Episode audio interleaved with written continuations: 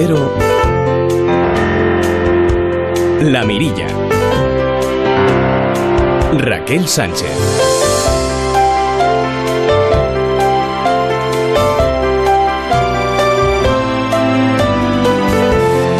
amigos? ¿Cómo están? Muy buenas noches. Pendientes de los europeos en Berlín con nuestro compañero Félix José Casillas, retransmitiendo con toda esa garra e ilusión esa, bueno, pues eh, lo que no ha podido ser por parte de Bruno Hortelano y esperemos que esa caída pues no haya sido nada grave. Noche estrellada, casi a punto de disfrutar de las Perseidas, esas estrellas fugaces de este fin de semana para pedir deseos. Algunos hoy en tierra extranjera y aquí en la nuestra en España, esos migrantes que piden que no les devuelvan a Libia, los que han llegado hoy Algeciras han dicho que preferían morir en el agua antes que tener que volver.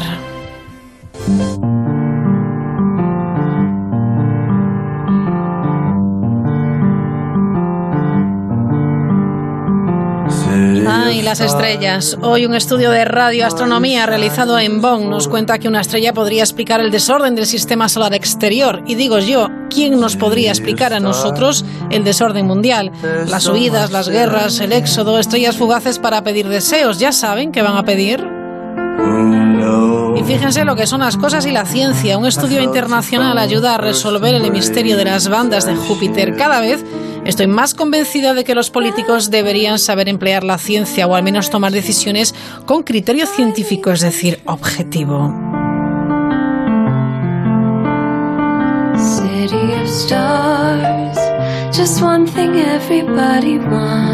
Por el momento, un grupo de investigadores ya ha conseguido que el Congreso de los Diputados baraje crear esa oficina de información científica como la que tienen las principales potencias europeos.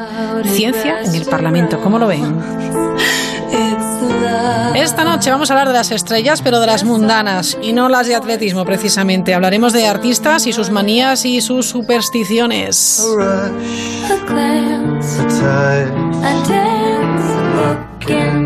Esta noche pondremos en valor el trabajo una semana más de mujeres científicas imprescindibles. Lo haremos con la divulgadora y matemática Marta Macho Stadler. Y ojo, que hoy repasaremos con Jordi Osalves los guateques de los años 70.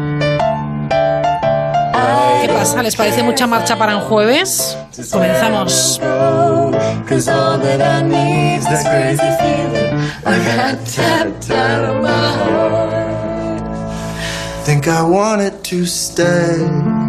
Y 10. Enseguida saludamos a Marcos Yebra. El pasacalles.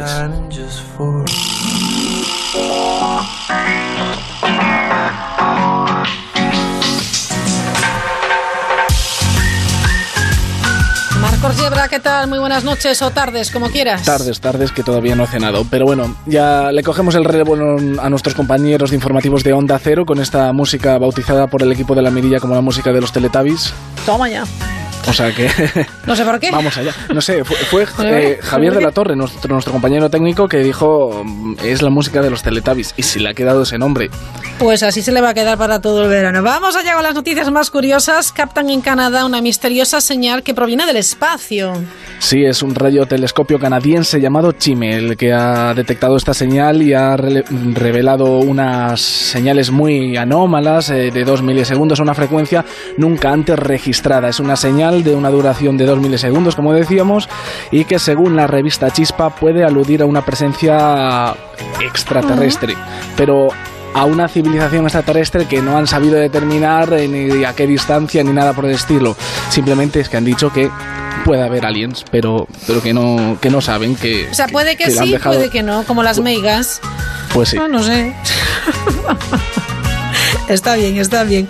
Bueno, háblanos porque tienes una de una de espías. Cuéntame. Eh, incautan un kit de espía a un hombre durante la prueba teórica del carnet de conducir. Esto es un poco eh, de espías y de, caraduras también. Es que va un poquitillo por ahí. Ha pasado en Ciudad Real. El examinado sacaba y enviaba fotos al exterior a otra persona que pues le facilitaba las respuestas. Un hombre de 44 años fue detectado con un kit de espía mientras se presentaba al examen de conducir, eh, bueno, para en este caso recuperar el permiso de conducir, según informa ABC. Los hechos tuvieron lugar en la jefatura de tráfico de Ciudad Real, donde la Guardia Civil se percató del engaño y procedió a la cautación del equipo y lógicamente a, a suspender a este hombre que hombre, pues ya habrá cometido alguna infracción como para tener que renovar el carnet de conducir y después llegar al extremo pues de, de, volver a cometer otra para renovar el carnet. Esto no puede ser. Madre mía. Vamos a ver. Es que esto yo es, es, es, imposible. A ver, ¿eres capaz de leerme ya sabes cómo que se mi llama? fuerte no es leer nombres ni en japonés, ni en chino, ni en inglés. Pues este ni en quiero que hagas un esfuerzo. El pueblo con el nombre más largo del mundo. Se me ha olvidado la botella de agua para ¿Ya? poder Sí, respirar. sí, pues la vas, a, la vas a necesitar. La bombona de oxígeno también. Conozcan el pueblo con el nombre más largo del mundo. Muchas consonantes juntas, y acaban Goch, acaban y con eso nos quedamos. Qué, bar- qué barbaridad, ¿eh? no, sí, ya me he quedado yo sin. O sea, el nombre más largo del mundo, pero tampoco es, tampoco es que tenga muchos habitantes, ¿no? Mm, Bueno, tiene unos 3.000 habitantes que para ver, pues para hacer las cosas más sencillas se refieren a este pueblo como el Jaffer o sea, eh, en, en Mm. inglés. Em, que tampoco es un nombre que sepa pronunciar y tiene muchas menos letras, pero bueno. Este nombre tan largo eh, Sí. hace de este lugar del norte de Gales el pueblo con el nombre más raro del mundo. Cuenta con unos 3.000 habitantes, como decíamos, y en el norte de Gales eh, este nombre se traduce como la iglesia de Santa María en el hueco del Avellano Blanco, cerca de un torbellino rápido, y la iglesia de Santisilio cerca de la Gruta Roja. Concretamente la Gruta Roja. no la confundan ustedes con la Gruta Granate, No, ni no, no, no, no, no, no, no, ni rosa, la roja, la roja, la la roja. roja. Ay, Porque ay. la Granate es la de los vecinos de al lado que tienen una letra menos en el nombre y por eso no entran en el libro Guinness de los récords y ya bueno, pues todo es un en fin. Mm, Cerrada una terminal del aeropuerto de Berlín al confundir, esto ya lo he visto yo, y ya me, ya me parecía que tú lo ibas a incluir esta semana en algún momento en el pasacalles. Es que se me al confundir este mm, un vibrador con una bomba. Lo hemos visto ya en prensa, esto es terrible. Hmm. Qué bochorno. El pasajero fue de- retenido durante una hora en el aeropuerto porque perdió su vuelo con un error, bueno, pues, um, pues comprobando los equipajes. ¿Y qué error era ese? Pues el personal del aeropuerto de Berlín eh, pues ha evacuado el, la terminal D del aeropuerto por eh, confundir este vibrador, según informa Russia Today, eh, con, con una bomba. No sé qué forma tendría, no sé si ustedes han visto la bomba atómica de Estados Unidos contra Hiroshima y Nagasaki, así como un pepinillo gordo, pues más o menos debería ser algo así por el estilo. El caso es que tras 60 tensos minutos el artefacto volvió pues eh, riéndose, según informa el pasajero. O sea, o sea, se volvió riendo Bueno, y sea, dijo que sea, dijo sea, volvió con el artefacto en la mano diciendo pues me han pillado. Bueno, oye, estoy pensando que vamos a llamar en tres minutos eh, a nuestro compañero Félix José Casillas, porque ¿sabes qué? Que estoy chateando con él y me dice, oye, que son los 3.000. Y digo, pues podemos conectar, porque siempre queda muy bien, porque además lo cuenta también. Entonces vamos a, en dos minutos, conectar con él. Nos dice cómo arranca esa prueba de los 3.000. Y claro, como dura como unos ocho minutos, luego lo vamos a conectar con él y a ver que a ver si nos cuenta a ver si nos cuenta buenas noticias. Venga, vamos con la última noticia del pasacalles. Eh, Madrid oferta el primer eh, curso universitario para ser influencer profesional. En este caso, pues es en la Universidad Autónoma de Madrid. Eh, La vena influencer, pues ya pues ha llegado a- hasta las universidades.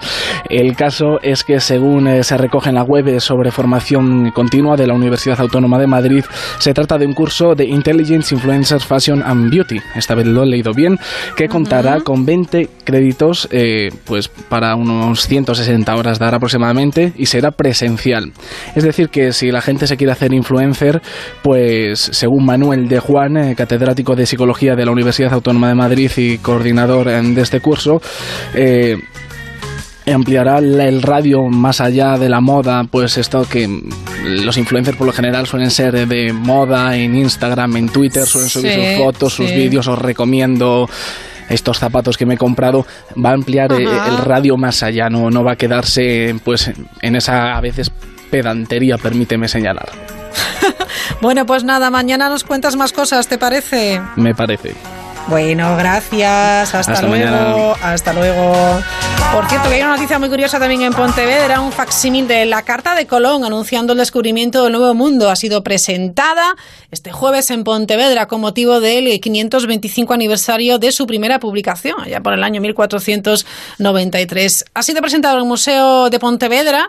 Han estado, eh, bueno, pues un acto muy, muy chulo eh, por supuesto, ha estado Cristóbal Colón de Carvajal y Gorosabel, que es descendiente del descubridor y autor del estudio histórico y transcripción anotada de la obra.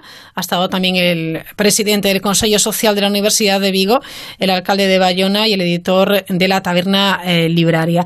El Duque de Veragua destaca que esta reproducción facsímil es el documento más importante de la historia de la humanidad debido a la trascendencia del hecho que afectó al devenir, dice, de todos los habitantes del planeta Tierra. Y en este momento nos vamos a hasta Berlín. Feliz José Casillas, ¿qué tal? Buenas. ¿Qué tal Raquel? Muy buenas. Aquí estamos en este Estadio Olímpico de Berlín, después de una pequeña decepción, ¿eh? todo hay que decirlo. Sí. Oye, ¿cómo está Bruno Hortelano? ¿Qué le ha pasado? Pues nada, bueno, la verdad es que ha hecho una muy buena carrera. Eh, se ha quedado una centésima tan solo de su mejor marca personal. O sea, una centésima. O sea, fíjate lo que es eso, ¿no? Eh, no, es nada, pero de verdad una centésima la ha separado de su mejor marca personal y también de conseguir una medalla en estos europeos. Eh, se ha quedado cuarto a las puertas porque sus dos rivales, el segundo y el tercero, han hecho 20-04 y la ha hecho 20-05. por delante ha quedado el, turco Guliyev, que ha dado una auténtica exhibición, batiendo su mejor marca 19 segundos 76 centésimas. Y bueno, y ahora nos quedan los chicos del 3000, ¿eh? Tenemos tres atletas y vamos a ver por qué tenemos a Fernando Carro, que es un madrileño, que es el segundo en el ranking de este año en esta prueba. El favorito es el francés Mekisi, pero Carro es un tipo luchador, eh, muy particular además en su forma de correr y que lo va a intentar. ¿no? Y luego también le acompañan en esta prueba Daniel Arce y también Sebas Martos. Eh, la prueba está prevista para las 9 y 20, es decir, que va a comenzar en breve y aproximadamente, si la prueba va normal, 8 minutos, 8 minutos y medio aproximadamente de carrera. ¿eh? Perfecto, pues a ver si nos puedes eh, contar cómo es la salida y luego volvemos a conectar para que nos cuentes unos minutos antes cómo es la, llegada, por supuesto, y a ver si Fernando Carro de 27 añitos, ¿no? Sí, sí, sí, además. conseguir una buena marca.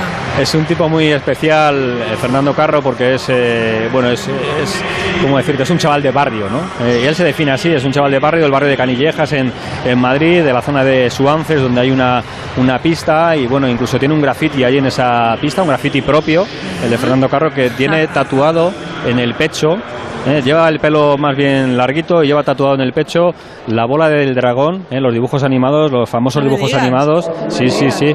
Sí, y con los aros olímpicos. ¿eh? Así que, bueno. está a punto de comenzar Mekisi, el francés, el favorito. Fernando Carro, en cuanto suena el pistoletazo de salida, comenzará la prueba. Ya te digo, aproximadamente ocho minutos y medio, un poquito más, y la prueba es táctica, ya veremos. Pero ya están en marcha los atletas en esta final del 3.000 metros obstáculos aquí en Berlín. Gracias, Félix José Casillas. Desde luego volvemos a conectar enseguida. En cuanto nos pidas paso, volvemos a, conectar. Hacemos una pequeñita pausa y volvemos con más cosas aquí en La Mirilla en directo. Ya saben que hoy tenemos un programa, bueno, pues lleno de marcha. Para participar en La Mirilla, lamirilla arroba onda cero punto es. Un motero siempre se pone el primero en el semáforo. Una mutuera hace lo mismo, pero por menos dinero. Trae tu moto a la mutua y te bajamos el precio del seguro, sea cual sea. Llama al 902-555-485. 902-555-485. Mutueros, bienvenidos. Condiciones en mutua.es. ¡Qué calor! Enfría el verano con Pigmeo Cool, el pequeño que enfría lo grande con una suave brisa. ¿Te gustaría disfrutar más del sexo? Toma Energisil Maca y disfruta más de tus relaciones. Energisil Maca. De Pharma OTC. Cariño, tenemos que ir este fin de semana a la casa de la playa para que nos pongan una alarma. ¿Y eso? ¿Qué ha pasado? Que me ha llamado la vecina de enfrente y me dice que se están metiendo en las casas de la urbanización y cambiando las cerraduras. Protege lo que más importa con Securitas Direct, la compañía que protege tu hogar los 365 días del año. Llama ahora al 945 45 45 o calcula online en securitasdirect.es. Bueno, pendientes de lo que pase en los europeos eh, de Berlín, con esa prueba, los 3.000 y mucha suerte a Fernando Carro, al madrileño, y a los dos que le acompañan también, pero es Carro el que tiene opciones de medalla. Mientras en Valencia, el incendio declarado este lunes en Jusent, en Valencia, que se ha extendido a otras seis poblaciones cercanas y ya está estabilizado, arrasado. Hasta el momento ya conocemos el dato, más de 3.270 hectáreas, según la última perimetración del Centro de Coordinación de Emergencias. Son los últimos eh, datos. El Consorcio Provincial de Bomberos ha dado por estabilizado por fin este fuego. Los bomberos aún así continúan con las labores de extinción en las zonas afectadas eh, de Jusen, de Pinet, de, Ador, de Bars, de Cuatretonda y de Gandía. La verdad es que ha sido desolador como cada verano nos preguntamos cómo es posible que se puedan producir eh, fuegos de estas características, en, esta, bueno, en este caso provocado por un rayo. La Comisión Central de Explotación del Acueducto Tajo Segura también ha acordado, es una noticia que acabamos de conocer, la aprobación de un trasvase de 20 hectómetros cúbicos para atender las necesidades hídricas de las cuencas receptoras. La comisión, que se ha reunido en el Ministerio para la Transición Ecológica, ha explicado esta decisión después de que el pasado 11 de julio constatara que la situación de los embalses en la cabecera del Tajo, los de Entre Peñas y Buendía estaban en nivel 3. O sea que ya ven ustedes cómo está la cosa. Enseguida nos vamos a ir, después de conectar con Félix José Casillas, hasta Marbella, nueva conexión con eh, nuestro compañero Julio Rodríguez, que además de nuevo tiene invitado y seguro que nos va a aclarar, bueno, pues eh, cómo se organizan los conciertos que hay detrás, que hay en camerinos, que hay detrás de las peticiones de los artistas. Tenemos por delante un programa interesante en el que también vamos a jugar, si es posible, a las series. Ya saben que pueden enviarnos sus peticiones a nuestro correo electrónico lamirilla.onda0.es o también en Twitter arroba cero. Pendientes estamos eh, de lo que nos cuenten a través del correo electrónico, de Twitter y recordando esas canciones que sonaban en los años 70 hoy con Jordi González y la próxima semana entendemos que será la siguiente década. Así que también les invitamos a participar contándonos cómo eran esos veranos de verbena, cómo eran esos veranos eh, de fiesta, cómo eran los veranos en su pueblo, cómo eran aquellos veranos, desde luego, que, que recuerdan. Es la mirilla de este jueves 9 de agosto. Vamos a buscar esa conexión enseguida con los europeos, con nuestro compañero y pendientes de las noticias que cada, bueno, cada hora nos cuentan nuestros compañeros. Fíjense en una que nos acaba de llegar también a la redacción y están buscando a cuatro menores desaparecidos en una excursión en Girona, en Río Daura. Así que también eh, pendientes de estos asuntos. Hacemos esa pequeñita pausa de nuevo y nos vamos hasta Berlín. Si nunca has dado un parte y por eso piensas que no deberían subirte el precio de tu seguro de coche, sigue escuchando. Coche, moto, hogar, vida. Vente a la mutua con cualquiera de tus seguros. Te bajamos su precio, sea cual sea. Llama al 902-555-485. 902-555-485. Vamos, vente a la mutua. Condiciones en mutua.es. Cariño, ¿has visto el mensaje del vecino? No, no lo he visto. Estoy pendiente de los niños. ¿Qué dice? Que este fin de semana han entrado a robar en varias casas de la urbanización. No fastidies. ¿Y en la nuestra? No sé, no pone nada. Pero hay que llamar a alguien que vaya a ver cómo está la casa. Protege lo que más importa con Securitas Direct, la compañía con el mayor número de expertos para proteger tu hogar. Llama ahora al 945 45 45 o calcula online en securitasdirect.es. ¡Qué calor! Duerma fresco y en silencio con una suave brisa de frescor con el pack Verano Fresco, Nuquita Seca Polar y Pigmeo Cool. ¿Te gustaría disfrutar más del sexo? Toma Energisil Maca y disfruta más de tus relaciones. Energisil Maca. De Pharma OTC.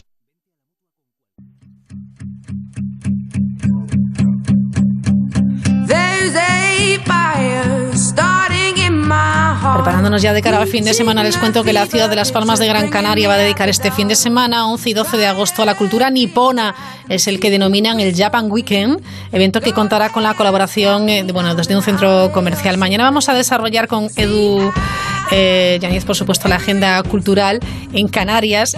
Este Japan Weekend se va a desarrollar principalmente en el edificio Miller de Las Palmas de Gran Canaria. Habrá talleres, gastronomía, exposiciones, concursos y juegos procedentes del país del sol naciente para toda la familia.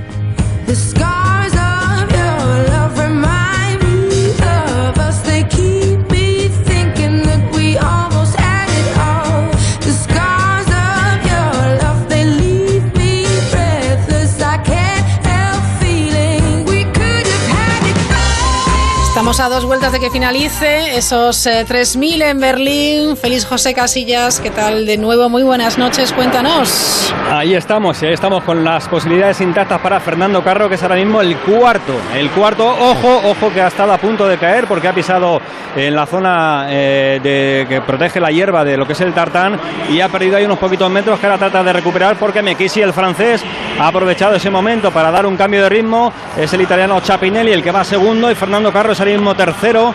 Eh, se queda el, sueco Salomón y por ahí viene el atleta británico. Así que de momento parece que cuarto también está progresando en esta recta Daniel Arce, que es ahora mismo el sexto clasificado. Y entramos ya en última vuelta. ¿eh? En cabeza Mekisi, Chapinelli el italiano. Ahí está también eh, Fernando Carro. Van a pasar el obstáculo. Ahí está el obstáculo. Le quedan ahora mismo pues cuatro por pasar. Están en la curva de los eh, primeros 100 eh, metros y Mekisi va en cabeza. El italiano Chapinelli es segundo, Fernando Carro es tercero y ahí está el británico también que se ha pegado eh, a la espalda ahora mismo de Fernando Carro que está progresando, supera a Chapinelli, se marcha Mekisi y ahí está Fernando Carro valiente como anunciábamos anteriormente. La cosa ya es para tres, ¿eh? para tres, para el francés, para el español y para el italiano. Vamos a ver si Fernando Carro tiene fuerza para acercarse a Mekisi. De momento le separan aproximadamente unos 5 metros, van a llegar a la ría, ahí está Mekisi, vamos a ver cómo la negocia. Salta bien Mekisi, salta muy bien Fernando Carro, pero pierde un poquito en el apoyo final y Mekisi entra en la recta final con aproximadamente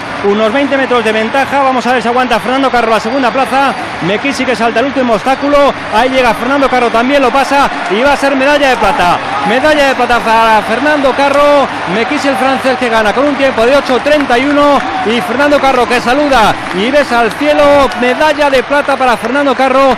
Muy buena carrera también para Daniel Arce que ha entrado en la sexta plaza. Así que tenemos medalla. Raquel, tenemos medalla de plata. Fernando Carro, el madrileño, en los 3.000 metros obstáculos. Gracias, Feliz. Seguimos pendientes de lo que pasa en Berlín. Adiós. Bueno, fantástica noticia, sin duda, esa medalla de plata. Tenemos medalla, decía Feliz, es verdad. Fernando Carro, segunda posición, esta prueba de los 3.000 en los europeos de Berlín. Nos vamos enseguida. ¿Qué les parece si nos vamos, por ejemplo, hasta Marbella? Venga. Asómate a la mirilla en Onda Cero.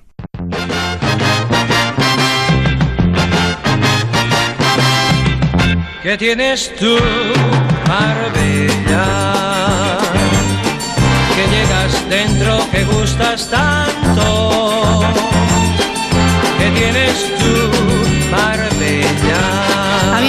En conectar con Julio Rodríguez, eh, nuestro compañero de Onda Cero Marbella, una vez a la semana, pero ¿qué quieren que yo les diga? Es que no nos da, necesitamos contactar otra vez con él porque es un hervidero la cantidad de personajes, la cantidad de actividades que se desarrollan en la época estival y, por supuesto en este mes de, de agosto. Julio Rodríguez, de nuevo, muy buenas noches. Muy buenas, nuestro único objetivo es que la gente se lo pase bien y de verdad que no le va a dejar indiferente la entrevista de hoy.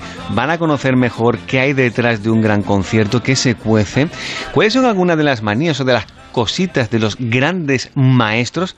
Hablo de los últimos siete años de la gente que ha pasado por Starlight, desde eh, Paul Anka, Tom Jones hasta el último Luis Miguel. Que contar ahí, que, ¿eh? claro, hay mucho que Uy, contar. qué filón. Y solamente tú dices el nombre yo te digo el cargo, a ver qué te parece. Pepe Arranz. Director responsable de transportes y logística de Starlight. Cuida con eso. Ahí queda eso. Buenas noches, Raquel. Buenas Buenas noches, noches, Julio. Pepe, encantada. Todos los oyentes, buenas noches. Qué maravilla, pero ¿y, y tú no te vuelves loco organizando pues, todo esto? Bueno, ya llevo siete años, ya estoy un poco acostumbrado y curtido en todas las batallas que he sufrido en estos siete años con casi, pues bueno, casi Claro. 280 conciertos ya llevamos en total. Lo que por otro lado te habrá permitido también conocer a muchísima gente y codearte, vamos, con, con artistas de renombre internacional, ¿eh? Pues sí, aunque quede un poco mal y pretencioso decir casi he perdido la cuenta, ¿no? De toda la gente que conocido y bueno, pues he conocido gente fantástica, gente muy muy normal, créeme que los artistas no siempre son divos. Ajá. Hay otros que no, que son muy especiales, pero también que añado que muchas veces, ¿sabes? La cohorte que lleva alrededor del artista a veces es más papista que el papa, ¿no? Y esos son los que son los más especiales, incluso más que el propio artista, ¿no? Esto nos pasa a nosotros cuando entrevistamos a un político, que el político a veces responde bien y tal, y, me- y- y a lo mejor dice algo que sus asesores no quieren, y luego viene es, es el- los 17 asesores diciendo, pero ¿cómo le preguntas esto? Pues lo mismo, pero déjalo, hombre, déjalo, déjalo que conteste. Bueno, Pepe, vamos a echar un poquito la vista atrás, pero antes cuéntame, eh, por ejemplo, eh, sigues en este mes de agosto muy, muy metido en el tema de, de, conciertos y todavía, por supuestísimo, estamos a tiempo de disfrutar de grandes conciertos, incluso esta misma noche. Sí, pues fíjate, ahora mismo precisamente estamos haciendo ahora el movimiento del público, ¿no? Porque el Festival de Starlight se celebra en la cantera de Nahueles, uh -huh. es un lugar que tiene una ubicación muy especial en la cual la gente no puede llegar hasta el propio venue, ¿no? Hasta el propio recinto, sí. tiene que aparcar a un kilómetro aproximadamente y tenemos preparado un sistema de shuttle, de lanzaderas con autobuses que subimos a la gente hasta la puerta del, del festival. Entonces ahora mismo, bueno, pues la hora que es, pues estamos pendientes ya de empezar, a las diez y media empezará el concierto de, hoy, hoy toca Noche Movida, Qué bien. que es un tributo a la movida de los 80, uh -huh. y hoy en concreto pues, vamos a tener en el escenario a Javier Gurruchaga con, con Nacho Campillo de Tantango, tenemos a Nacho García Vega de Nacha Pop, uh -huh. Pablo Carbonell, tenemos a Ricardo Marín y, y Ruby de los casinos, no sé si recordarás aquella ¿Sí? famosa canción de los, de los casinos, Uh -huh. pero bueno, este concierto que tradicionalmente ya es el séptimo edición de Starlight y también es la séptima vez que se hace este concierto de Noche Movida, siempre con artistas diferentes, pues es uno de los más atractivos del festival, que dura 45 días, Uh -huh. porque atrae mucha gente bueno, pues de, de esa época de los 80 que vienen a recordar y a bailar aquellas canciones tan Hombre, famosas y tan Es que yo no sé qué nos pasa con la música de los 80, a, la- a los que hemos bailado esa música, que tiene algo especial. Y es oír ya un, un inicio de, de cualquier canción de los 80 y es que nos venimos arriba. Qué divertido, ¿eh? Sí. qué bailes, qué letras. hombre. Será maravilloso. Escucha esto, a ver si te suena de algo.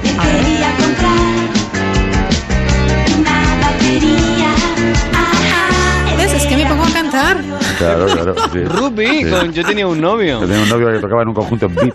Ahí está. Qué recuerdos, madre mía, qué recuerdos. Jueves tenemos, por supuesto, estos conciertos y mañana viernes también tenemos algo. Sí, pues mira, mañana, vamos, que ahora mismo ya estamos en la recta final, aunque queda hasta el 26 de agosto. Sí. Pues mira, hoy tenemos Noche Movida. Mañana nos visita Juanes. Muy bien. El sábado tenemos la gala benéfica Starlight, que es el origen Ujú. del festival, ¿no? Que ya Sí. es la novena, la novena gala, que comenzó en el 2010. Ujú. Y bueno, pues una gala también muy especial, llena de celebrities, de VIPs, de famosos, con actuaciones en el escenario, con una subasta benéfica maravillosa que recauda un montón de dinero.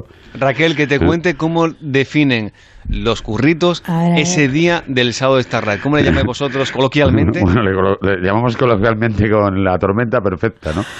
Porque ese día, pues bueno, tenemos ahí, eh, se juntan todos los famosos que todos veis en la televisión y en las revistas, pues bueno, pues todos vienen a, a poner su granito de arena en esta cena benéfica y a participar en la subasta de, de las obras de arte que se subastan y experiencias, etcétera. Y bueno, pues vienen todos a la vez. Y todos son famosos, todos son VIPs, todos es... Eh, no, no te puedes imaginar.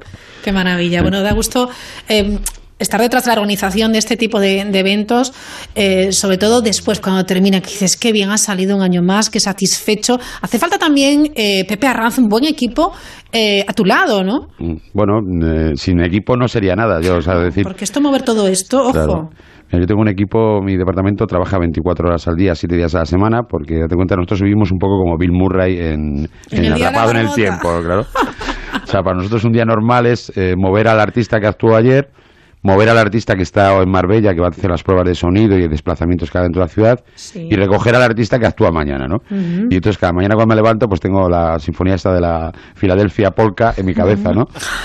Y todo es así, ¿no? Entonces tengo un equipo magnífico, tengo 55 personas. Qué Yo bien. siempre digo que lo importante son las personas y no los personajes. Qué bien, sí, señor. Cada uno en su función y bueno, pues trabajando codo a codo, ayudándonos unos a otros, somos todos amigos y haciendo que salga todo bien, que nadie pierda un tren, que nadie pierda un avión, que nadie llegue tarde a un sitio. Qué locura, por Y favor. bueno, pues agosto, Costa del Sol, tráfico, tal, pues a veces es, es un poco difícil. Pero bueno, que te digo, cuento con la experiencia de muchos de ellos que llevan ya siete años lealmente Sí. a mi lado, con gente nueva que se, que se ha añadido este año, gente joven y que, y que pasan un verano muy divertido en, en el sitio donde tenemos la base, que llamamos la base polar, porque por- irónicamente por el calor que hace, claro.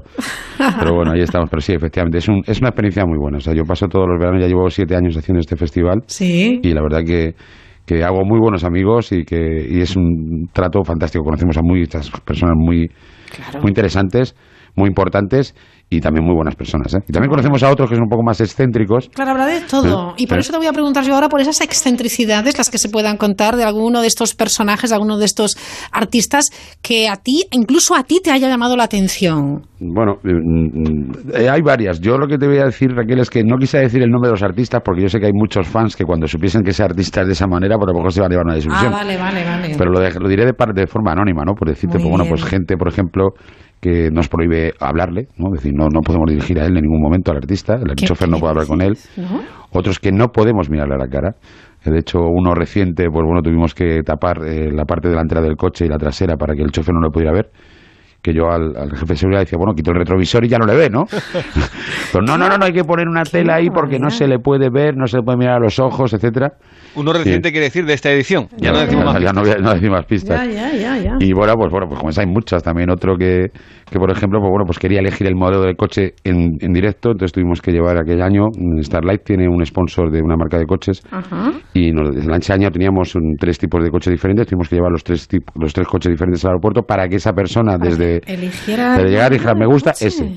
Y entonces me gusta ese y ahora le quitáis los vinilos, que van los coches vinilados lógicamente con el festival, porque no quería montar un coche con vinilo. Entonces esto es anecdótico, pero pasa que como sucedió a las 2 de la mañana en el aeropuerto de Málaga, pues estábamos ahí tres tíos quitando vinilos a un coche para que la susodicha se montara en el vehículo, ¿no? A su elección. Uy, cuánto divo y cuánta diva hay por ahí suelto, ¿eh? Oye, alguno sí puede contar, porque ha tenido anécdotas graciosas con, por claro, ejemplo... las buenas se pueden contar, sí, ¿eh? cuenta alguno con alguno que sí se pueda contar. Pues mira, yo por ejemplo te voy a decir con Robert Plant de Led Zeppelin cuando vino a actuar, que bueno, pues venía con, como te digo ya, la cohorte que llevan alrededor es a veces más eh, muy extrema, ¿no? No, es que hay que tener seguridad porque este hombre, porque tiene muchos fans, porque tal...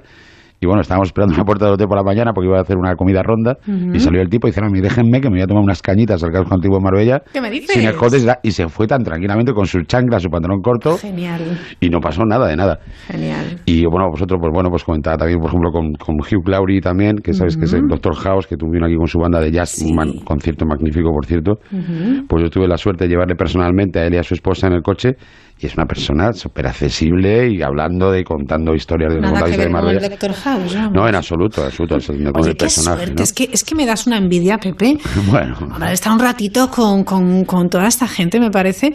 Oye, y además es que aprendes muchas cosas, porque es gente, pues, efectivamente, de- que te puede contar anécdotas, gente de mundo, gente de... Oye, es muy enriquecedor, está muy chulo. ¿Qué más cositas? ¿Qué más Sí. cositas nos puedes contar? No, pero pues, te digo, son, son cosas porque al final son, son personas, ¿no? ¿Sabes lo que te decía? ¿no? Entonces, bueno, pues oye, pues cada uno tiene también sus, sus momentos de tensión, pues acompañarnos a una farmacia a comprar algo, un tinte para el pelo porque se le había olvidado en tal sitio.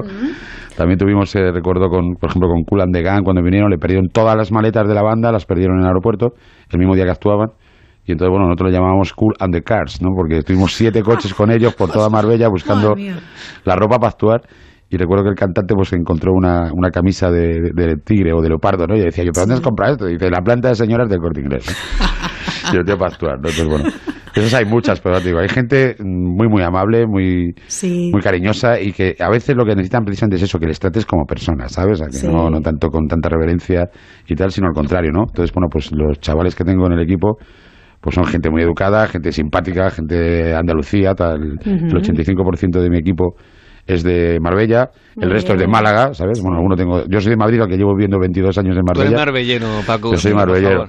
Sí, yo aprendí en Asturias, que es donde viví antes, que el buey es de donde pace y no de donde nace. Efectivamente. Entonces, bueno, pues yo ya me considero marbellero. Entonces, pues bueno, pues lo hacemos bien y nos que intentamos llevar bien con todo el mundo, aunque efectivamente pues hay algunos que son un poquito... Hombre, a veces será difícil eh, lidiar con alguno de estos eh, famosos. ¿Sois también aquellos que estáis detrás de aquellos antojos que tienen a la hora de elegir eh, pues la habitación del hotel, eh, que necesita no sé qué, las toallas de color marrón clarito, fruta o yo qué sé? Bueno, nosotros estamos detrás de eso en cuanto que como el departamento que llevo es transporte y logística, pues lo que nos encargamos es de comprar esas cosas, ¿no? Claro, es que, es que te pones logística, que eso incluye tantas cosas, Claro, Pepe, que luego, No, luego entra- es que es logística, toma, Pepe. Entra de todo, ¿no? Entonces, efectivamente... O sea, los- los instrumentos, por ejemplo, ¿esto Claro. lo lleváis vosotros también? Claro, los backline, etcétera, lo llevamos, por ejemplo. Pero bueno, mira, a- ayer pre- propiamente actuó, ayer o antes de ayer actuó un DJ, Sí. un DJ muy famoso, Harwell, y entonces tuvimos que ir a, a hacer, a imprimir una fotografía de su perro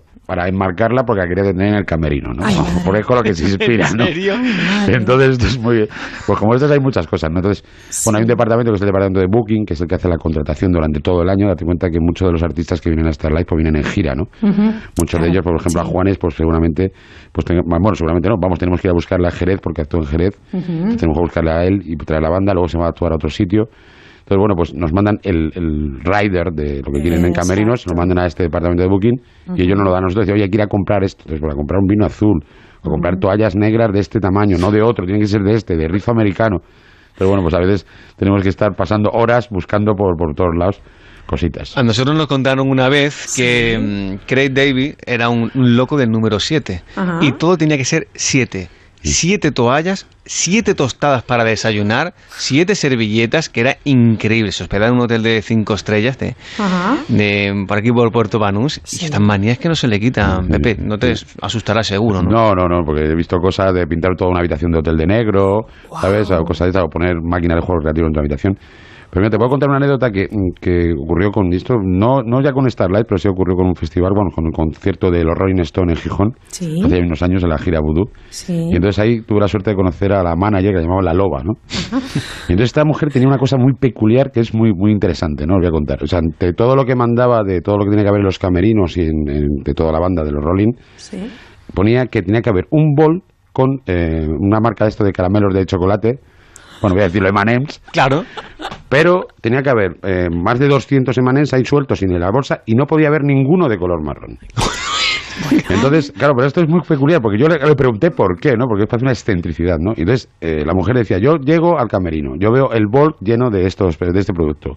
Meto la mano, si no hay ninguno de color marrón, ya no tengo que mirar nada más, porque si se han preocupado en quitar los de color Ya, marrón, ya. todo lo demás tiene que estar perfecto, ¿no? Es Pues una, mira, una especie de sí. control de calidad, ¿no? Sí, sí, sí.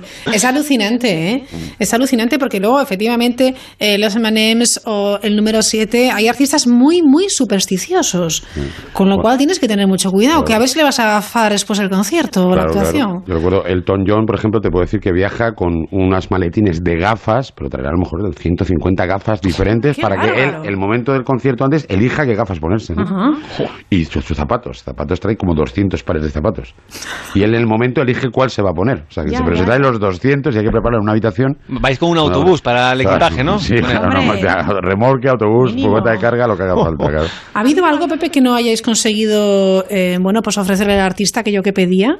Bueno, sí, porque mira, mm, por ejemplo, hace poco ahora con Romeo Santos que estuvo, bueno, pues él nos dio una relación de productos eh, cereales, etcétera, leche de una leche especial que era de leche de no sé qué café, no sé cuántos, que no es que no lo había, o sea, no lo dan. Y es difícil encontrar. Con tiempo todo se encuentra, ¿no? Porque siempre lo puedes encontrar, te lo pueden enviar. Pero en este caso con él lo pidió un día antes y entonces encontramos algunos sucedáneos. Sí. Y el hombre eh, aceptó algo. Bueno. Mm, Pero claro, que puede ocurrir que si no tiene lo que el artista quiere, no actúa, ¿eh? O sea, que es que eso así de, de- O sea, por si, contrato, se, ca- ¿eh? si se cabrea, no actúa. Claro, claro. Sí, sí, sí. Fíjate. Mm. Madre mía. Pepe, qué responsabilidad la vuestra. Sí. Vamos, ya te digo, eso, eso lo lleva más el departamento de camerinos, pero nosotros nos encargamos de buscarlo y de comprarlo y a veces pues nos, nos cuesta y tenemos que hacer desplazamientos largos, ¿no? Hemos tenido que ir pues, a Sevilla a lo mejor a comprar algo, Sí. a Málaga, porque aquí no lo había. Recuerdo con Alejandro Sanz que había que comprar eh, chile en polvo, Ujú. pero un chile especial, concreto, no sé qué, tal. Bueno, pues nos costó un montón encontrar y al final lo encontramos en el sitio más ins- insospechado. En un pequeño puestecito de especias que había en Málaga, Ujú. que tenía muchos años de antigüedad, y al final allí lo encontramos. O sea que, bueno, bueno, es divertido en cualquier Es caso, ¿eh? divertido, yo creo que sí, que es como un juego y lo que imagino es que debes de tener una agenda curiosa, ¿eh? De dónde encontrar lo, lo- lo más raro que te puedas imaginar y luego, por supuesto, de, de agentes y, y- y de artistas. Esa agenda vale, vamos, oro, ¿eh? Sí, sí, oro que- puro. Da igual, así tenemos una lista de proveedores muy buenos y que colaboran mucho y nos ayudan mucho, de verdad. Bueno, yo imagino también que algún artista querrá probar los productos de nuestra tierra, y sobre todo andaluces, que ahí tenemos unos productos maravillosos. Hay que Claro. metérselos con calzador también. Claro, sin duda, mira, yo te puedo contar también la anécdota de, por ejemplo, Charles Aznavour, que este año no vino, no canceló el concierto este año porque el hombre pues tuvo una fractura de húmero, pero el año pasado cuando estuvo, pues estuvo tres días en Marbella y los tres días cenó paella, ¿no?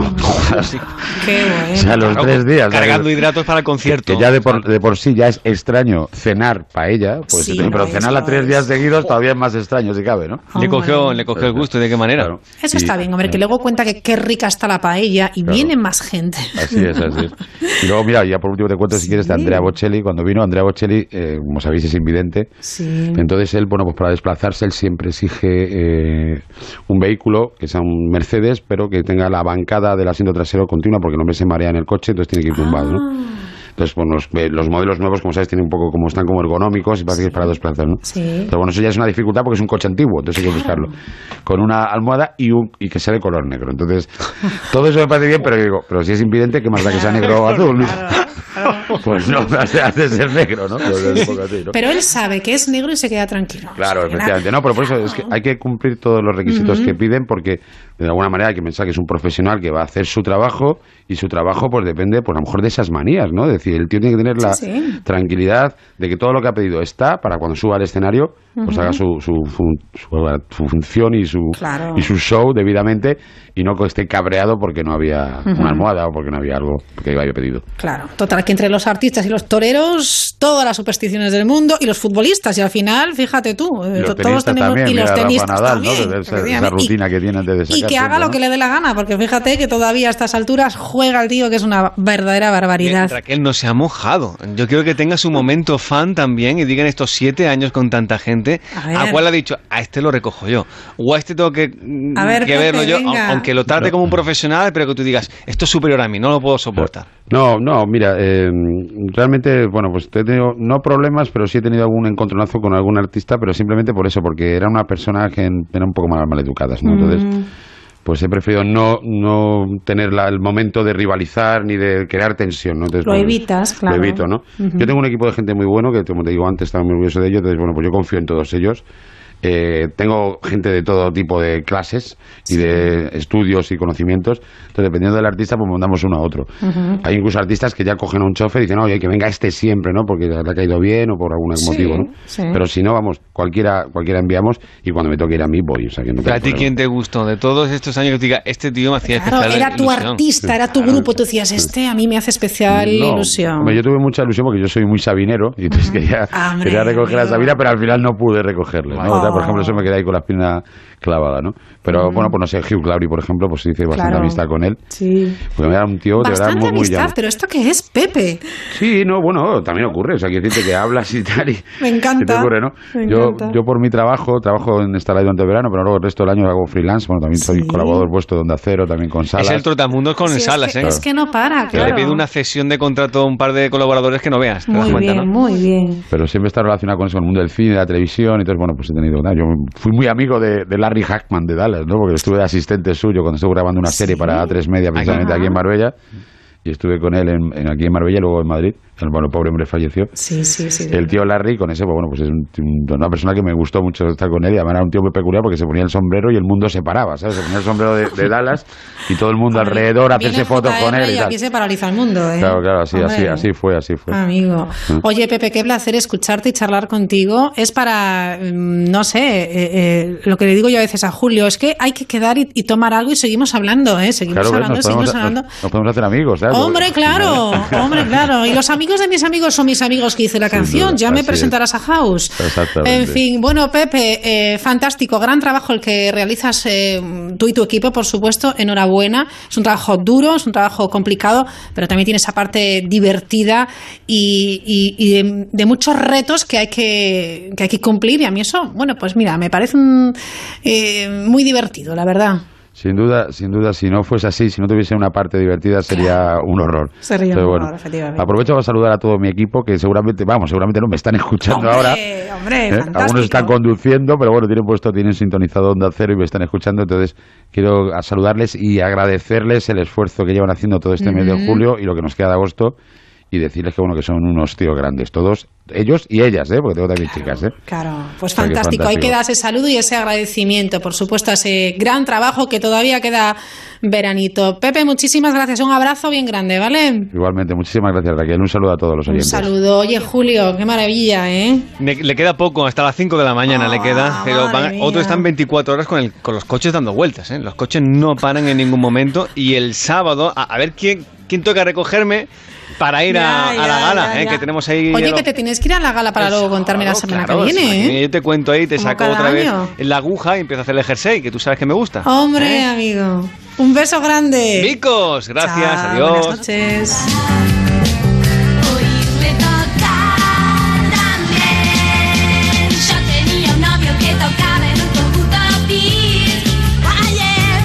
Para participar en la mirilla, la Bueno, dejamos de lado esta parte un poquito más, eh, no sé si hasta frívola del programa, porque lo pasamos muy bien. Eh, gracias, por supuesto, a nuestros eh, compañeros. Nos ponemos un poquito serios, o muy serios, porque hoy vamos a hablarles de, bueno, ¿recuerdan esos reportajes de nuestro compañero Juan de Sola? que en nuestra página web de Onda Cero bueno, pues publica una sección que se llama Contraparte, secciones eh, muy solidarias y cuentan, bueno, pues casos como el que hoy les traemos a la mirilla. Conocemos sin duda la lucha de una mujer en el Congo que se llama Kadi Abzuza. Es uno de los eh, referentes del activismo y la comunicación de su país por combatir sin descanso la violencia machista y defender los derechos humanos. A sus 37 años acumula un buen número de reconocimientos internacionales por su comprometida labor de construir la paz en un contexto de guerra, eh, bueno, pues de varias décadas. En su haber se encuentran incontables denuncias sobre las agresiones a mujeres o la utilización de los niños y niñas como soldado, entre otros. Por ello, su vida se encuentra amenazada. Hoy miramos por la mirilla para profundizar en esta historia, este reportaje, lo dicho, que lleva la firma de Juan de Sola.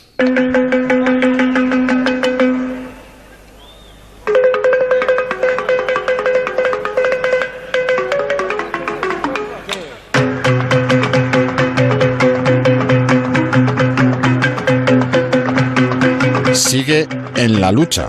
Kadi Azuba, abogada, periodista, locutora y activista por los derechos de la mujer, la infancia y la libertad de prensa en el Congo, tiene claro que el conflicto armado esconde intereses económicos. Y contra ello se revela. Insta a todas las mujeres a crear las suficientes alianzas contra las injusticias. De de de la de la de cuando nosotros no estamos haciendo nada, estamos de brazos cruz, cruzados, somos también cómplices. Es por eso que tenemos que levantarnos entre mujeres que sean blancas, que sean de color, que sean rosa o verdes, son siempre mujeres porque la mujer es la bondad, el amor, es la esperanza y aporta la paz donde hay la discordia. Cadi es la mayor de ocho hermanos. Nació y creció en la República Democrática del Congo. En 1994, cuando tenía 13 años, empezaron a llegar al país refugiados huyendo de la masacre de Ruanda. Dos años más tarde, en 1996, ella era la refugiada. Cadi y su familia huían al estallar la guerra. Ella se perdía y continuaba sola la marcha.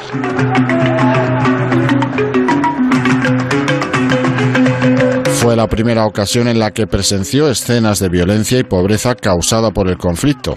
Pasado un tiempo, logró la reunificación con su familia. Al poco, la guerra estallaba de nuevo, pero esta vez decidían quedarse.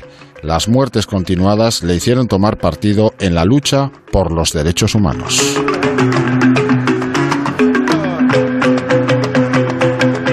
Para defender los derechos humanos creyó también en la formación, por eso estudió abogacía en la Universidad Oficial de Bukavu.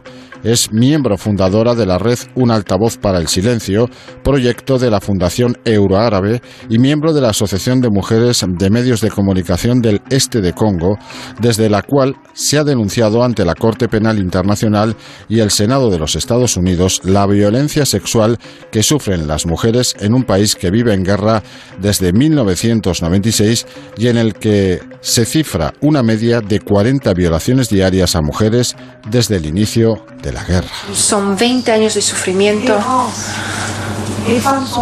de mujeres que se desplazan, refugiadas que tienen que dejar su pueblo.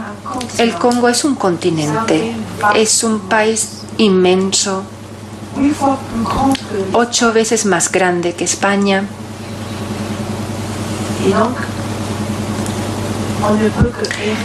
Y solamente se puede uno per- perder en ese país cuando se deja su propio pueblo.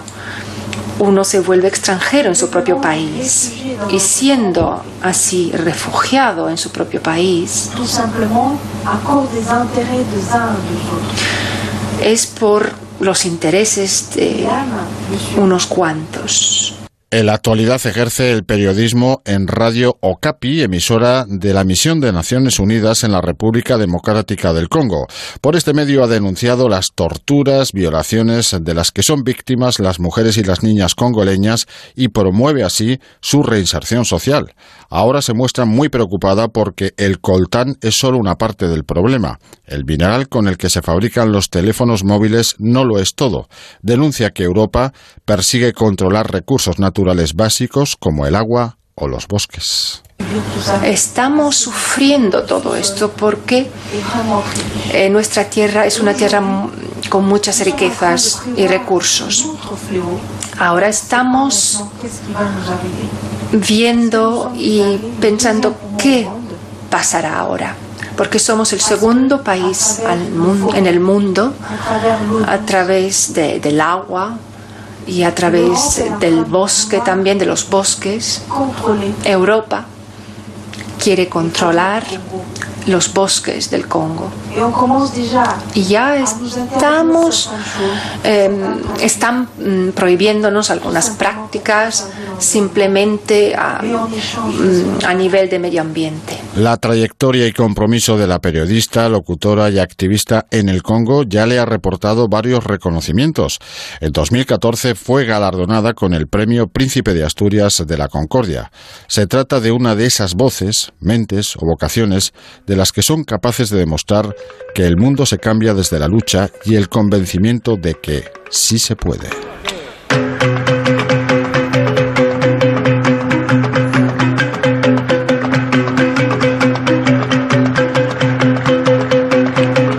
Kadi Azuba es el nombre propio del futuro de las libertades, una mujer que se acuesta y despierta abrazada a la esperanza del Congo y África.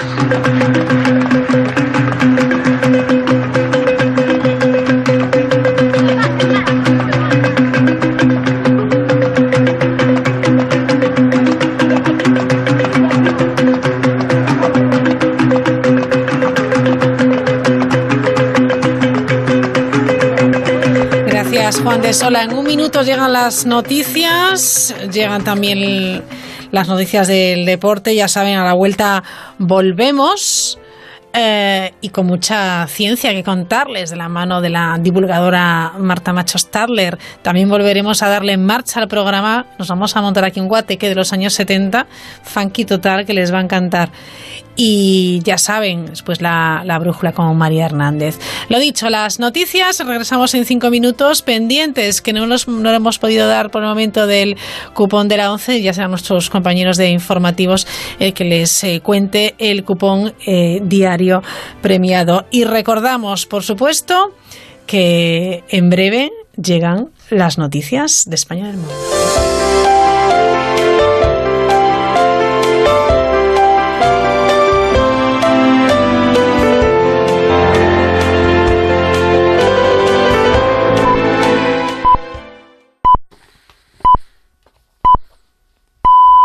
Son las 10 de las 9 en Canarias. Noticias en Onda Cero. Muy buenas noches. Comenzamos en Afganistán, donde se ha producido un ataque suicida en Herat, al oeste del país. Habría al menos dos muertos y varios heridos, como acaba de contar un jefe policial que describe cómo se ha sucedido la acción. La bomba estaba colocada en una motocicleta que circulaba por el distrito Sindad. La dirección que tomó fue directamente hacia un hombre de avanzada edad. Se trata de un comandante de la policía local. Israel no se detiene y su gobierno ordena seguir atacando posiciones de Hamas en Gaza. Lo acaba de acordar el Gabinete de Seguridad israelí en una jornada donde vuelve a repetirse el intercambio de decenas de proyectiles. Corresponsal en Jerusalén, Hanna Beris. El Gabinete de Seguridad de Israel, tras varias horas de reunión para analizar la situación frente a Hamas, emitió un comunicado un tanto lacónico que en realidad puede quedar abierto a interpretación. El gabinete instruyó a las fuerzas de defensa de Israel a seguir actuando con fuerza contra los terroristas. Ese fue el texto. O sea, sí se habla de usar la fuerza contra Hamas, pero en términos un tanto generales. No hay aquí una puerta cerrada a la continuación de los contactos sobre un alto el fuego y, por cierto, tampoco un anuncio de que la escalada actual, de hecho, conduce a algo más serio, por ejemplo, una guerra de gran envergadura. El último ataque aéreo israelí por ahora en el día de hoy a blancos de Hamas fue la destrucción de un edificio de cinco pisos en el barrio Rimal de la ciudad de Gaza, que según Israel era una comandancia de Hamas, aunque los palestinos dicen que era un centro cultural. Desde entonces sonaron las alarmas varias veces en el sur de Israel y algunos cohetes fueron interceptados por la batería cúpula de hierro. Del exterior un apunte más, que llega de Venezuela, la denuncia de la Asamblea Nacional de mayoría opositora que anuncia la desaparición forzosa de un diputado, Juan Requesens, detenido por la policía y acusado de participar en el atentado con drones contra el presidente Maduro. Aquí Ryanair afronta mañana la mayor huelga de su historia. Los pilotos de Alemania, Irlanda, Bélgica y Suecia se han unido para realizar diversos paros en los distintos aeropuertos europeos. En total, la compañía ha cancelado más de un 16% de los vuelos programados. Adrián Fernández. Esta huelga de Ryanair es la primera que realizan en conjunto todos los pilotos en la historia de la compañía y la quinta en lo que va de verano. Los pilotos reclaman avances en las negociaciones con la compañía que mantienen desde principios de este año sobre sus salarios y sus condiciones laborales. De momento se han cancelado más de 400 vuelos de los 2.400 programados. Aquí en España esta huelga afectará a cerca de 80 vuelos.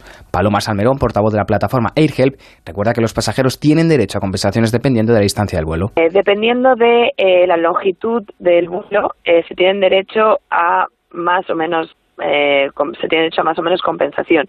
El mínimo suele rondar unos 250 euros dependiendo de las circunstancias y luego puede llegar hasta los 600 euros. En total, estos paros afectarán a más de 25.000 viajeros con destino salida desde Alemania, Bélgica, Suecia e Irlanda.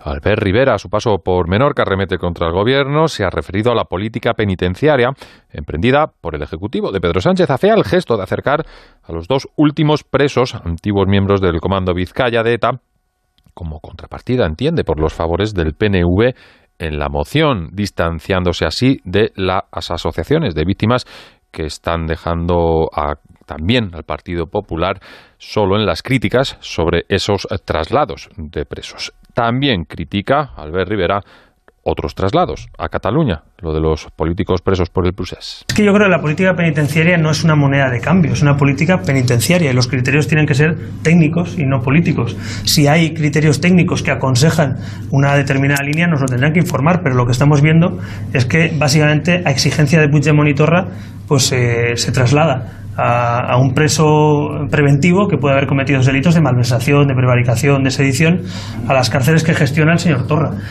Y una cosa más, no ha tardado mucho el gobierno de Castilla-La Mancha en mostrar su desacuerdo al trasvase Tajo Segura, anunciado hace unos minutos por el Ministerio y que avanzábamos en el anterior boletín. El Ejecutivo de García Paje, del Partido Socialista, lo rechaza por ser, expresan en una nota de prensa, injusto e incoherente. Igual de injusto, añaden, que los perpetrados por el gobierno de Mariano Rajoy. Vamos ahora con el deporte, Jesús Martínez de Lerma. En estos momentos el Sevilla se está enfrentando al Zargilis Vilnius en la fase previa de la Europa League y en el Sánchez Pizjuán se encuentra Carlos Hidalgo en el minuto 18 de la primera parte en el Sánchez Pizjuán con unos 25.000 espectadores aproximadamente y con empate a cero. El Sevilla juega con Baklik en portería, Alex, Berrocal, Carrizo, Ñañón y Arana con Amadou y Vanega en medio campo. En la media punta Nolito y Pejiño arriba Ben Yedder. Ya ha tenido tres ocasiones claras el Sevilla, dos de Nolito, una se marchó muy cerquita del palo izquierdo y otra la sacó el portero y una de Ben Yedder con una chilena que sacó el cancerbero del equipo lituano de forma impresionante. Estamos, como digo, en el 18, ahora ya 19 de la primera parte. Sevilla 0, Zalgiris Vilnius 0. Y en los europeos de atletismo de Berlín, la noticia ha sido para Bruno Hortelano y Fernando Carro. En Berlín está Félix José Casillas. Pues en el Estadio Olímpico de Berlín hemos tenido una decepción, la de Bruno Hortelano, y una gran alegría esa medalla de plata que ha conseguido Fernando Carro, la segunda para la expedición española en los 3.000 metros obstáculos, por detrás del francés Mekisi. Fernando Carro que acaba de atender a los medios en la zona mixta y que resumía así las sensaciones después de conseguir esta segunda medalla para España. Hoy lo he conseguido, el trabajo viene de muy atrás, viene desde nuestras escuelas de categorías menores, que está haciendo muy bien el trabajo. Aquí lo vemos con, con toda la, la, jauría que tenemos ahora en velocidad, en, saltos, en lanzamientos. Había soñado con este momento muchas veces. Eh, había sabido gestionar entre ayer y hoy, porque yo a semifinal la corrí muy bien, estuve muy a gusto, sabía que tenía muchas posibilidades, pero ya he sabido gestionar los, nervios bien, las emociones. Hoy con mi entrenador lo he hablado en, en la cámara de llamadas antes de, antes de entrar. ¿Qué hacemos aquí? ¿Qué hacemos aquí pasándolo tan mal? Bueno, pues medalla de plata para Fernando Carro, el madrileño. Sexto en esta final de 3.000 obstáculos también ha sido Daniel Arce, décimo cuarto, Sebas Martos. Y la excepción por una centésima se ha quedado Bruno Hortelano fuera del podio de los 200 metros lisos. Ha sido cuarto en una final que ha dominado en la que ha arrasado el turco Guliyev. Bruno Hortelano con 20.05 se ha quedado una centésima también del récord de España, aunque dice no estar decepcionado y que este es el primer paso para volver con más fuerza con el próximo objetivo de los Juegos Olímpicos de Tokio. Y la jornada se cerró también con una séptima plaza muy relevante de Sergio Fernández en la final de los 400 metros vallas. Más información deportiva a las once y media en el Transistor con Ángel Rubiano. Pues el resto de la información, la nacional y la internacional, la estamos recopilando ya para las 11, las 10 en Canarias, en el segundo tiempo de la brújula con María Hernández. También pueden seguir las noticias en nuestra web ondacero.es.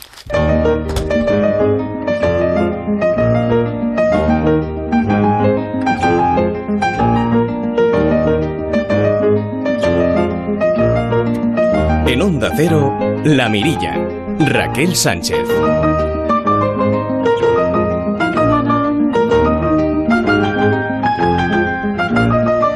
Bueno, continuamos en este segundo tramo ya de la mirilla hasta las 11 de la noche, las 10 en Canarias, cada jueves más o menos a esta hora. Escuchamos con atención esa columna que firma Santi Romero. Hoy lleva por título Los niños y el gas. Las columnas movedizas. Los niños son como el gas, ocupan todo el volumen disponible físico y mental. Llegan a tu vida para invadir hasta el último centímetro cúbico de tu intimidad y adueñarse de la más pequeña molécula de tu propiedad privada. Nada vuelve a ser tuyo, nada estará ya en su sitio, y más te vale aprender a caminar sobre el alambre porque el equilibrio al que estabas acostumbrado no volverá.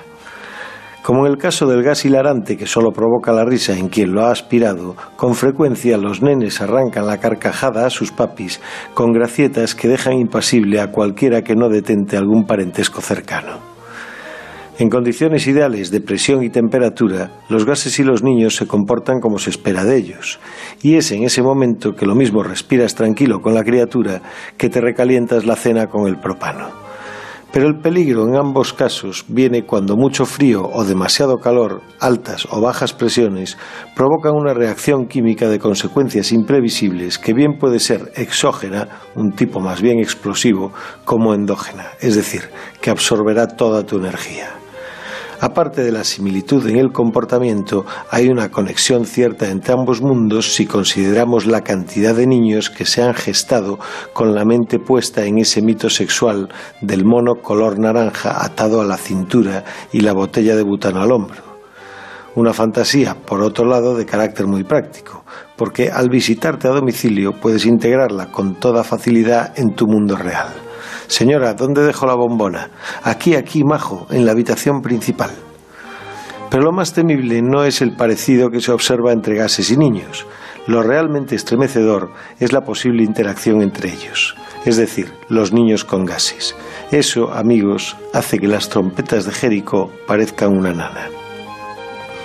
A pesar de lo que pueda parecer, me encantan los niños. Tengo dos con los que me divierto, me revuelco por el suelo, me río, estudio, me cabreo y disfruto mucho, mucho, mucho.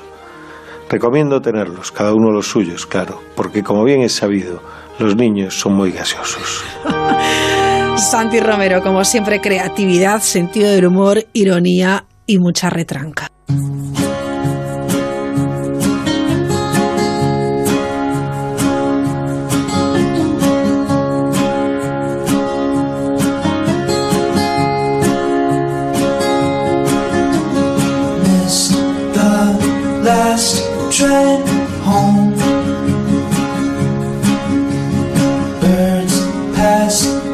Científicas pioneras españolas y algún regalito más. Es lo que hoy vamos a hablar con la matemática y divulgadora científica española Marta Macho Stadler. Marta, ¿qué tal? Buenas noches. Hola, buenas noches. Muy bien. No sé, si te, no sé si te he preguntado yo alguna vez el origen de ese, sobre todo ese, apellido Stadler. pues mi abuelo era alemán. Mi abuelo vino desde Alemania al País Vasco a, vamos a formar parte del personal de una empresa, se enamoró de una, oh. una bilbaína y, se quedó aquí. apellido muy chulo, sí señor, Marta Macho Stadler. Hoy la primera médica gallega y además eh, la hija única de una familia acomodada aquí en Vigo. Sí, la verdad es que eh, estas mujeres que traigo hoy, en particular Olimpia, son admirables porque les tocó vivir una época muy complicada en un país con muchas dificultades, así que empiezo con Olimpia, efectivamente. Ella eh, estudió magisterio, pues como les pasaba a muchas mujeres de la época, ¿no? Que si tenían que estudiar algo, pues para maestras. Pero a ella, pues no le gustaba la docencia y entonces en 1919 eh, ella nació en 1898, que no la he ubicado, perdón. En 1919, pues mm, con permiso de la familia, se fue a Santiago de Compostela a estudiar medicina. Y bueno, la verdad era una estudiante excepcional. Se licenció en 1925 con 19 matrículas de honor y premio extraordinario de licenciatura, ¿no? Pues fíjate qué carrera más, maravillosa. Sí. Y aunque ella quería dedicarse a, a, las enfermedades pulmonares, pues no le dejaron, porque normalmente las enfermedades pulmonares las tenían los hombres que trabajaban, en, pues seguramente en trabajos que se afectaban profundamente y seguramente fumaban mucho, y pues tuvo que optar por lo que les tocaba a las mujeres en aquella época, que era la ginecología. La ginecología. Pero bueno, se conformó y se, se formó en ello, se, se, fue a Madrid para hacer su tesis doctoral con el catedrático de obstetricia de, de Madrid en aquel momento, eh, que era Sebastián Recasens, un, un hombre de, de, gran prestigio, ¿no? Y allí se alojó, como les pasaba a muchas de las mujeres que iban a Madrid a estudiar en esa época, en la residencia de señoritas, esa famosa residencia eh, dirigida por María de Maeztu, ¿no? Donde ella, pues además de, de vivir, eh, seguramente se contaminó como se contaminaban las unas y las otras, pues eh, con, con, los saberes que, que fluían de, de, cualquiera de ellas, ¿no? Eh, y compartió eh, espacio y, y, vivencias con un montón de referentes de la ciencia y del pensamiento de aquella época, de mujeres, por supuesto. La verdad, Marta, me encantaría eh, verlas hablar. Tendría que ser una tertulia con estas mujeres fabulosa. Sí. ¿eh? Hay unas fotos muy bonitas de ¿Sí? la residencia de señoritas que, que la verdad vale la pena Las verlas. buscaré, las buscaré. Están muy, son muy bonitas. ¿Qué más nos cuentas? Y bueno, pues cuando eh, terminó la tesis y, regresó a, a, su, a su lugar de nacimiento, a Vigo, uh -huh. montó un consultorio de medicina general y ginecología y en la placa de la puerta ponía Olimpia Valencia, especialista en enfermedades de la mujer. Le costó mucho arrancar porque, a pesar de todo, los, los compañeros varones, los médicos, la veían como un, eh, pues como una colega, digamos, como una intrusa, ¿no? Porque sí. la mayoría de ellos eran varones. Uh -huh. Y bueno, pero poco a poco, pues con paciencia y con tesón, ese paciencia y ese tesón que han tenido estas mujeres pioneras, uh -huh. eh, se consiguió eh, formar su, su clientela.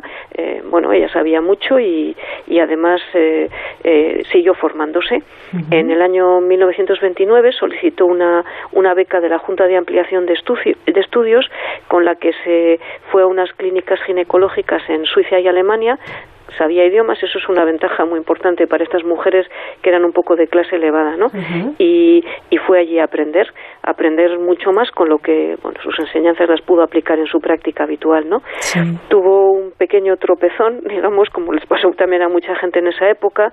Ella eh, tuvo relación con reconocidos intelectuales galleguistas uh -huh. y, bueno, pues cuando la guerra civil se comenzó, ya. como muchas otras personas, la detuvieron, uh -huh. estuvo cuatro días en el cuartelillo de la Guardia Civil por pertenecer precisamente al partido galleguista sí. y bueno pues tuvo que pagar su, su libertad y tras eh, bueno tras eh, esa libertad eh, uh -huh. tuvo muchos problemas más porque la tacharon de roja y de separatista y muchos de sus pacientes pues eh, dejaron de ir a su consulta no yeah. bueno con los años consiguió en el año 1940 entrar como facultativa en la seguridad social y allí siguió trabajando y atendiendo a tantas y tantas mujeres y se jubiló en el año 1960. Así que Increíble. una pionera. Bueno, nos vamos a Barcelona porque allí nació nuestra siguiente protagonista, que es Josefa Barbagosé Flexner. Es un caso también de, de olvido, ¿no? De, de, gran olvido y por un tema que luego, luego matizo.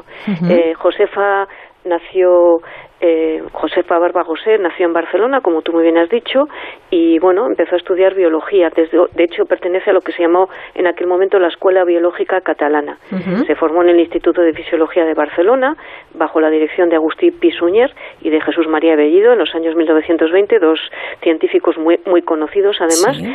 Y bueno, pues empezó una carrera investigadora a priori parecía prometedora eh, porque de nuevo ella hizo estancias en Gran Bretaña y en Estados Unidos pues para ampliar, ampliar sus estudios gracias a becas de, de nuevo de la Junta de Ampliación de Estudios.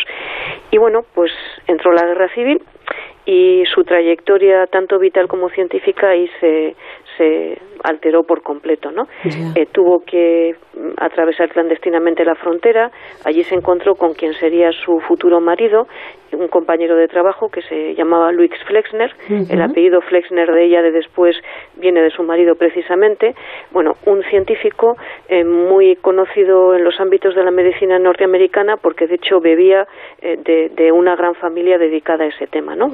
gente muy conocida. Bueno, entonces se fue con su marido a, a Estados Unidos. Eh, primero estuvo en Baltimore, en la Universidad John Hopkins, luego en Filadelfia, siguiendo a su marido. ¿eh? Ella allí no tenía trabajo. Y bueno, pues ellos dos desarrollaron una larga labor en el campo de la neurociencia, estudiando la memoria y los procesos, procesos de aprendizaje. Eso fue una segunda vida científica para, para Josefa, porque abandonó por completo el, tema de investigación que, había empezado en Barcelona para empezar con la neurociencia y además la invisibilizó porque en Estados Unidos cuando y en muchos países europeos hoy en día todavía eh, cuando una mujer se casa pierde su apellido y adquiere el apellido de su marido con lo cual aunque nosotros escribimos Josefa Barba José Flexner, en realidad ella perdió sus apellidos de su padre y de su madre y pasó a llamarse Josefa Flexner, con lo cual toda la huella anterior como investigadora se perdió. Se pierde. se pierde. Qué injusticia. sí, ese es uno de los grandes problemas que tienen las mujeres científicas, porque si se casan si han publicado como soltera tienen un apellido, si se casan tienen otro y si por ejemplo quedan viudas o se divorcian y se vuelven a casar hay un tercer apellido en juego, con lo cual la huella se disipa por completo y eso es un problema gravísimo, es una invisibilización terrible. Así que como Josefa Flexner pues empezó a trabajar al lado o a la sombra de su marido porque eh, bueno ya estaba muy ocultada, ¿no? Eh, bueno, pero realizó una notable carrera profesional que duró casi 60 años trabajando en neurociencia, pero siempre siguiendo a su marido, que era el catedrático, ¿no? Ya, que, era, eh, entre comillas, el que valía. Es que es increíble, ¿eh? Efectivamente. Es impresionante. Y eso no significa que él hiciera nada para ocultarla, sino que, bueno, pues sencillamente las cosas son así, ¿no? Era así, como tú bien dices, y todavía en algunos sitios sigue siendo así. Sí, sí, efectivamente. Y bueno, pues ella fue una de las personas que sufrió lo que se llama el efecto Matilda, que es esa ocultación sistemática que han sufrido las científicas durante toda la vida, ¿no? Como secundarias eh, con líderes varones. Pues se le conoce como el efecto Matilda, un poco eh, como paralelismo a lo que se llama el efecto Mateo, que es eh, se refiere a la parábola de los talentos de Mateo, ¿no? Que digamos por resumir, cuando alguien tiene mucho se le da más y cuando tienes poco se te, se te va quitando. Y eso es lo que les pasa a las mujeres. Ellos, que son los líderes, cada vez tienen más y ellas cada vez tienen menos. Qué, terrible, pues, qué terrible. Una historia de una, una gran olvidada que aquí en, en, España, pues eh, apenas se le conoce, lamentablemente. Nos vamos hasta Murcia. Allí nació María Cegarra en el año 1903, perito química y poeta. Eso es. La traigo porque, bueno, me encanta. Es, un perfil precioso de una mujer muy humilde. Además, bueno, ella fue la primera perito químico en el Estado español, así que, ah. que, creo que se lo merece. Muy bien. Ella, bueno, tenía madre maestra y esto es muy importante, seguramente, porque las mujeres que viven en un entorno científico o cuya madre es maestra tienen mucho más fácil el acceso a, a la, a la ciencia o, al conocimiento en general, porque está su madre allí. Así que eso es muy importante. Su padre era un comerciante. Y bueno, pues mm, voy a empezar un poco por el final. Tenía dos hermanos, eh, un hermano Andrés, que fue muy importante en su vida, a la que dedicó, dedicó un poemario, Cristales míos, cuando lo perdió tras una larga enfermedad, y también dedicó un libro de poesía a su querida hermana Pepita eh, que se llamaba Poemas para un silencio, ¿no?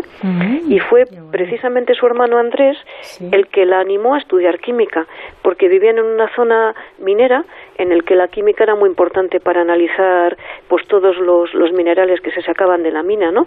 Así que aunque al principio parece que no estaba muy convencida, pues bueno, su, su hermano parece que era convincente y María eh, empezó a estudiar química. Y, y de hecho, eh, su poesía, que es más bien conocida como poeta, está salpicada de química por todas partes. ¿no? sí, es muy curioso, sí, sí. Obtuvo, obtuvo ese diploma de perito químico, como os he dicho antes, y eso le permitió abrir un laboratorio de análisis mineralógico, eh, alternando ese trabajo de, análisis de esas rocas que se extraían en las minas de, de, su, de su zona, em, lo, lo, alternó con actividad docente tanto en la Escuela de Peritos Industriales y Maestría de Cartagena como en centros de secundaria, de bachillerato y de formación profesional. Así que trabajó mucho y, muy bien. Y tanto. Ella eh, bueno, eh, fue muy amiga de Miguel Hernández, con la que, a pesar de que no compartían, parece, sus ideas políticas, intercambió muchas cartas con él y, bueno, en las cosas que me he leído sobre ella, parece que ahí tenían su pequeño idilio, ¿no?, en algún momento. Ah. fueron grandes amigos. Está fenomenal, desde luego. Y luego, bueno, pues eh, eh, hay, por ejemplo, unos versos de su Desvarío y Fórmulas del año 78 que es, es, es brutal. Sí, si me permites los leo, aunque los chafo al leerlos, pero es absolutamente sublime y, y se trasluce además en este poema esa, esa, esa forma de ser que tenemos muchas veces las mujeres de decir, va, yo no soy nada, yo no he hecho nada, yo tal, y lo leo, lo leo con todo el cariño del mundo. Fantástico. Es del año 1978 este poema. He sido una sencilla profesora de química en una ciudad luminosa del sureste. Después de las clases contemplaba el ancho mar los dilatados infinitos horizontes y los torpedos grises de guerras dormidas. He quemado mis largas horas en la lumbre de símbolos y fórmulas, junto a crisoles de arcilla al rojo vivo hasta encontrar la plata. No he descubierto nada, no tengo ningún premio. A congresos no asistí.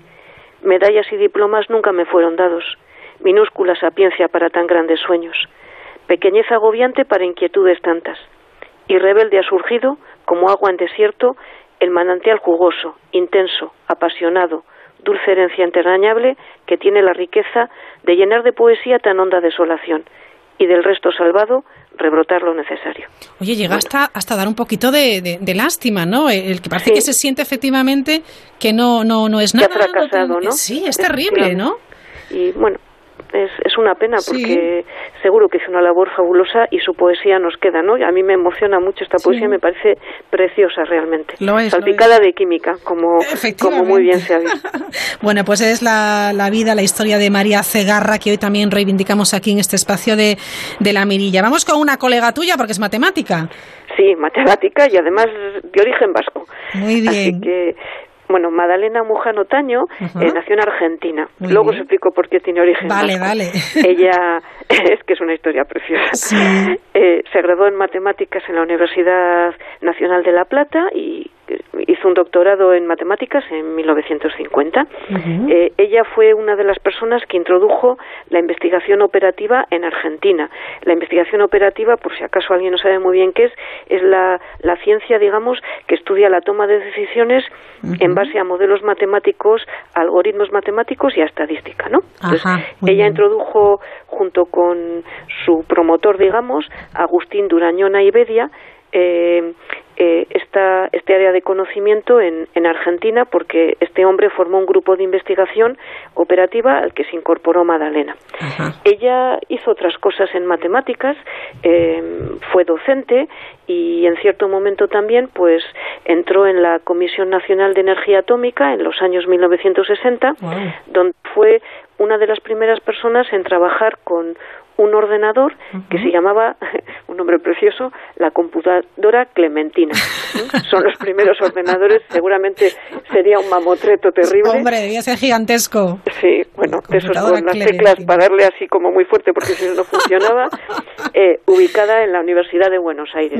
Bueno, ella hizo muchas cosas en matemáticas, pero además era escritora de ciencia ficción. No me digas. Y muy conocida. Sí, sí. Y parece en, en, Argentina sobre todo. Ajá. Y aquí entra aquí entran los vascos. A ver, eh, cuenta. Ella era nieta de, de, un conocido poeta, un versolari, como se llama aquí en el País Vasco, eh, Pedro Mari Otaño. De hecho, eh, provenía de una familia de versolares de Guipúzcoa. Y bueno, por motivos políticos, Pedro Mari tuvo que emigrar a Argentina falleció allí en 1910 y toda, eh, bueno, sus hijos y, e hijas y, y, sus nietos y nietas, pues eh, nacieron ya en Argentina y se, se quedaron allí, ¿verdad? Bueno, pues este poeta escribió en el año 1990, 1899, perdón, un poema, lo voy a decir en, euskera, pero luego lo, traduzco, Guta Gutarrak, que significa nosotros y los nuestros, en el que se preguntaba sobre cuál era el origen del, del euskera y del pueblo vasco. Y bueno, pues unos años más tarde, eh, Madalena, en 1968, intentó responder a su abuelo eh, a esta pregunta de dónde proviene el, el, pueblo vasco eh, a través de un relato de ciencia ficción con un sentido del humor extraordinario. Es accesible en Internet, está en castellano, por supuesto. Ah, pues lo ¿eh? buscaremos, es, claro. De verdad, maravilloso. Qué bueno. Yo me reí un montón cuando me lo leí. Me reí porque es extraordinario. Y en este cuento, que ella también tituló Guta Gutarra, que lo titula en euskera, pero está en castellano, insisto, ella cuenta la historia de una familia vasca que realiza un viaje en el tiempo para encontrar sus orígenes. Eh, cuento un poquito luego del argumento, que es muy gracioso, pero la historia es que es absolutamente maravillosa, porque fijaros, en 1970 eh, el relato de Madalena eh, llegó al conocimiento de una revista española de ciencia ficción que se llamaba Nueva Dimensión. Intentó publicarlo, y el Tribunal de Orden Público del régimen franquista ordenó la retirada de la revista una vez que ya estaba impresa, argumentando que ese cuento Guta Gutarrak tan revolucionario, luego os digo cómo era revolucionario, atentaba directamente contra la unidad de España.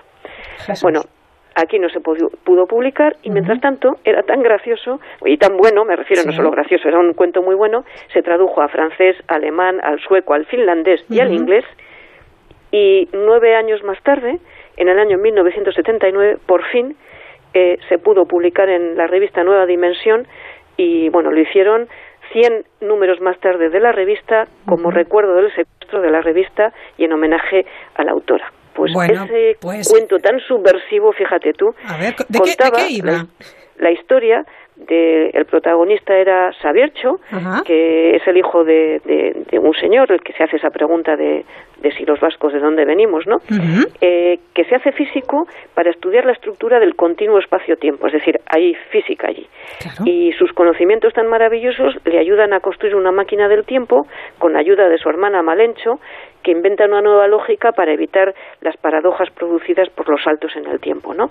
Y bueno, pues esa máquina supone una gran revolución en la física, mucho más importante, dice el cuento, que la relatividad, la teoría cuántica y la bomba atómica.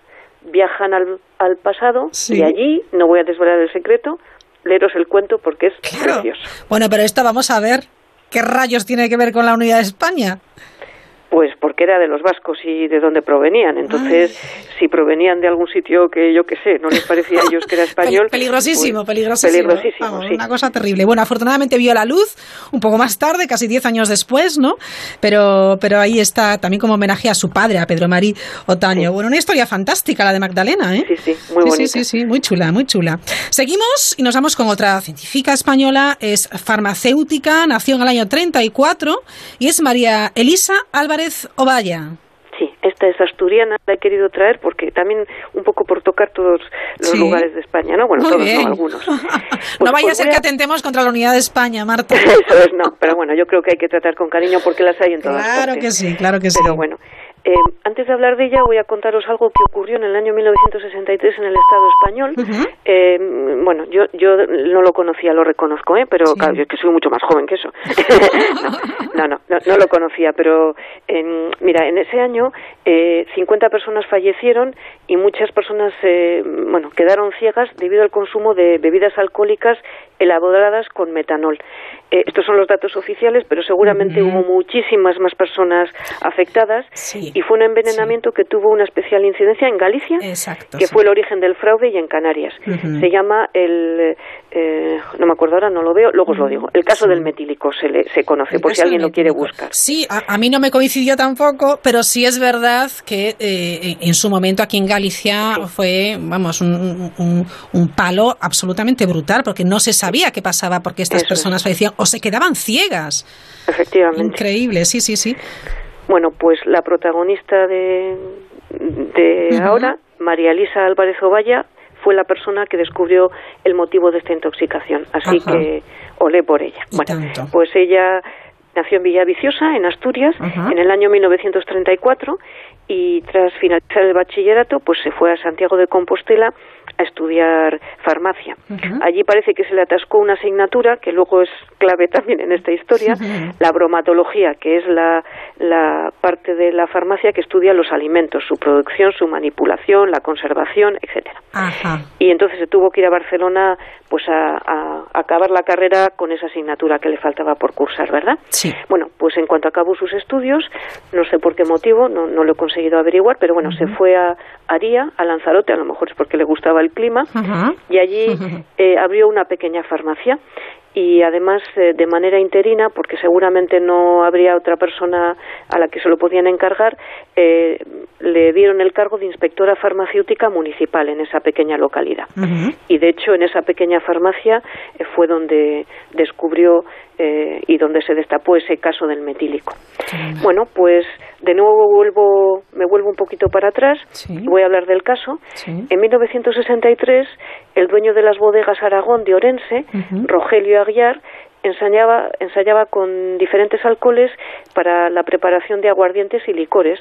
Buscaba que, pues como siempre, ganar más dinero, es decir, eh, aumentar sus beneficios a base de ahorrar, ¿no? Y entonces le compró a una empresa de alcoholes en Madrid eh, alcohol metílico que distribuía esos eh, productos, ese alcohol, para el uso industrial.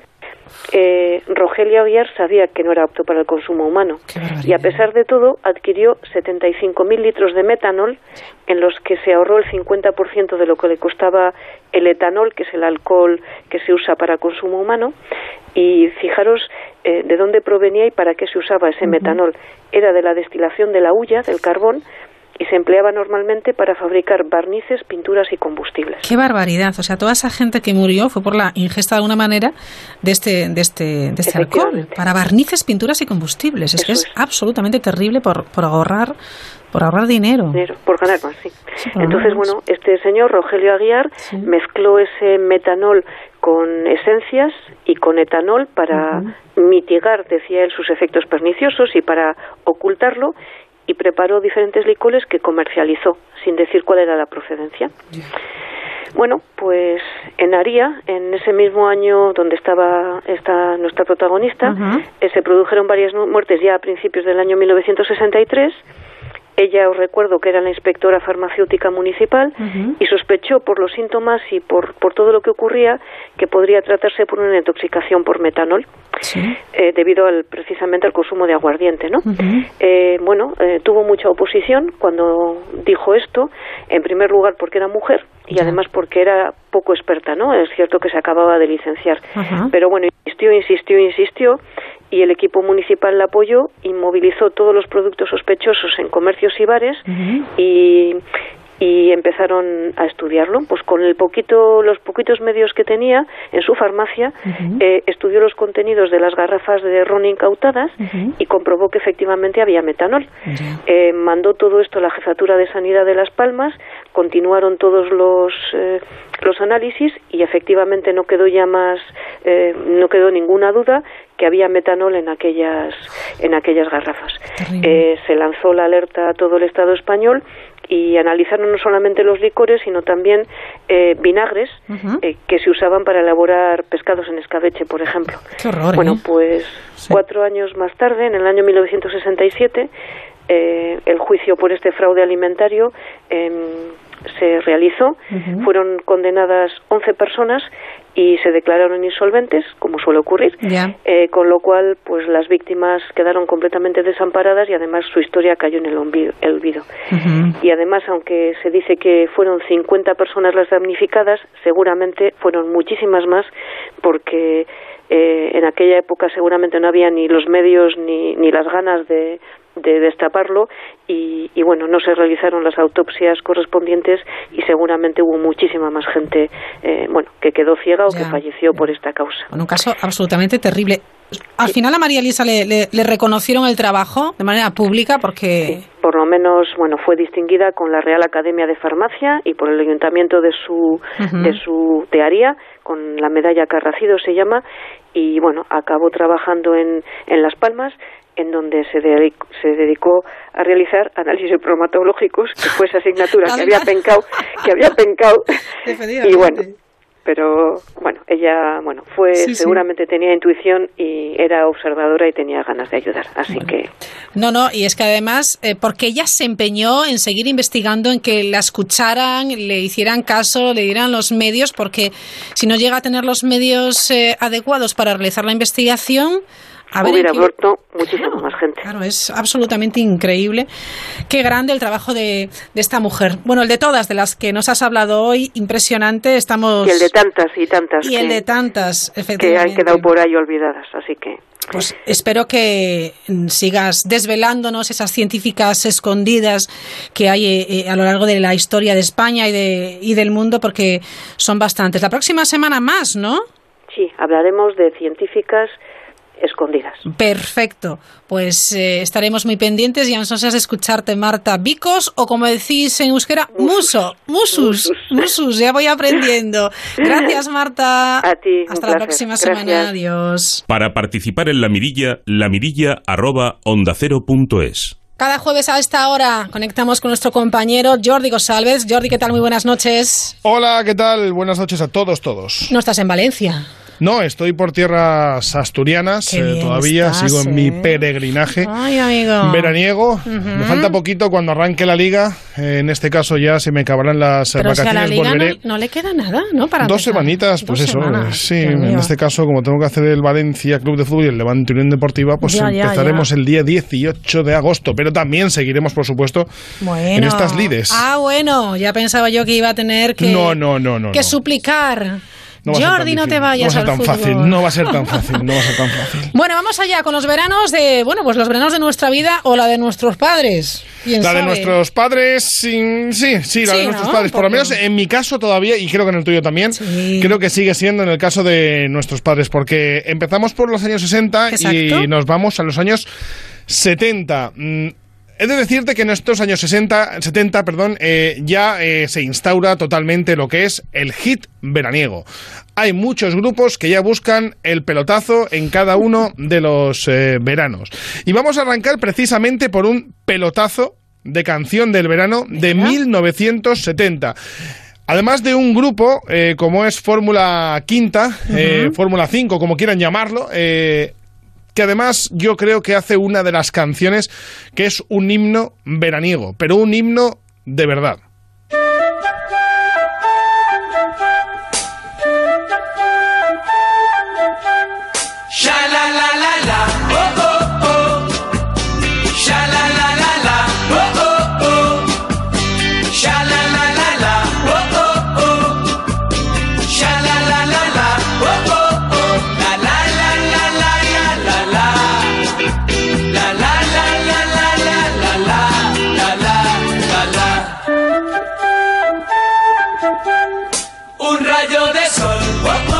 Verás, la letra es de un calado. Eh, qué profundidad. Totalmente comprometido con, la sociedad de, aquel momento, en aquella dicta blanda. Estábamos a punto de decir adiós a Franco. Y el Shalalala o, o, se calentaron mucho la cabeza para hacer un auténtico hitazo. sin duda alguna, Fórmula Quinta. Yo imagino que, ah, bueno, en ese año debió de ser la auténtica bomba. Fórmula 5, eh, Fórmula Quinta, bueno, ¿cómo quieren llamarlo? Eh, no solo hizo un rayo de sol en 1970, es que hizo muchas canciones del verano durante esos años 70. Vacaciones de verano, ¿no? Todo el mundo conoce la de Vacaciones de verano. Eva María, la de Eva María se fue buscando la fiesta de Blas. En la fiesta de Blas, pues en estas fiestas que hemos vivido verbenas, pues quién no ha cantado la fiesta de Blas, ¿no? De, Fórmula Quinta, en este caso de 1976. Esto es una de las canciones del verano de nuestras vidas, pero para siempre. Un rayo de sol de 1970 fue la canción del verano en España. Nos vamos al año 71. Llega aquí un holandés con esta canción.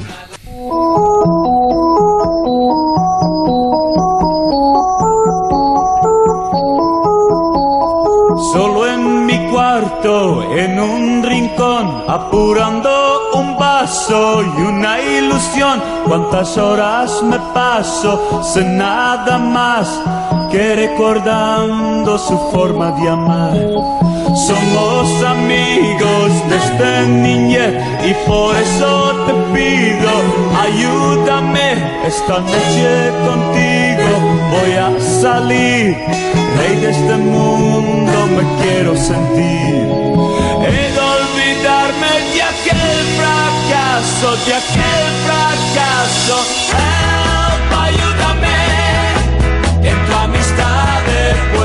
¿Quién no se acuerda de esta canción, no? esta es otra de. Seguro que cuando ha empezado el gel, mucha gente ya ha empezado a mover un poquito así el, es imposible, cuerpo. Yo estoy viendo por aquí a mi, técnico asturiano, Joaquín. Joaquín, ¿verdad? Está ahí moviéndose poco a poco, sí, con esta, con esta canción de Tony Roland. Ojo, llegó a vender en aquella época 450.000 copias. Mm, salió en 1970, pero fue número uno, en este caso en España, en 1970. 71.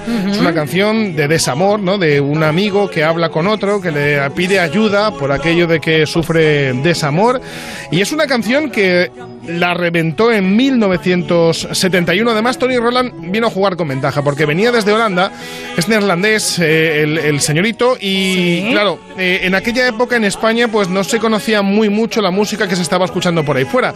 Este señor sí, este, este conocía, eh, llegó a España en los años 50 más o menos y ya conocía más o menos lo que se movía por Europa.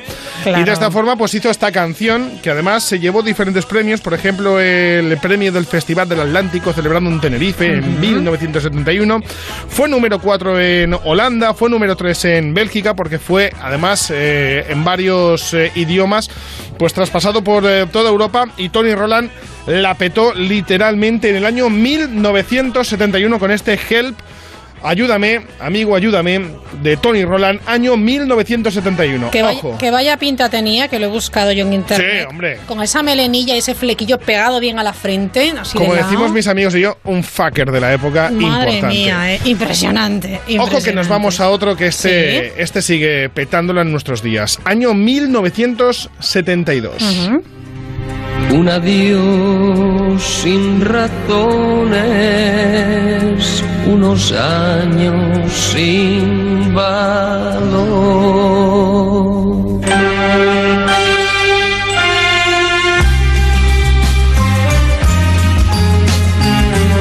¿Es Camilo? Don Camilo Blanes Cortés.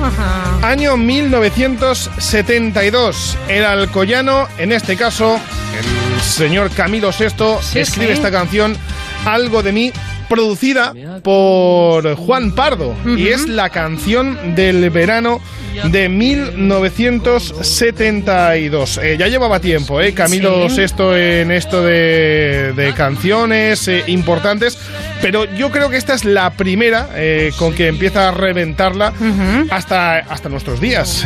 sin duda alguna es uno de los, yo creo que una de las, de las voces más portentosas que ha dado el panorama musical español con esa voz de, de Camilo VI. Para enamorarse, para bailar agarradito. No hace falta que tú cantes.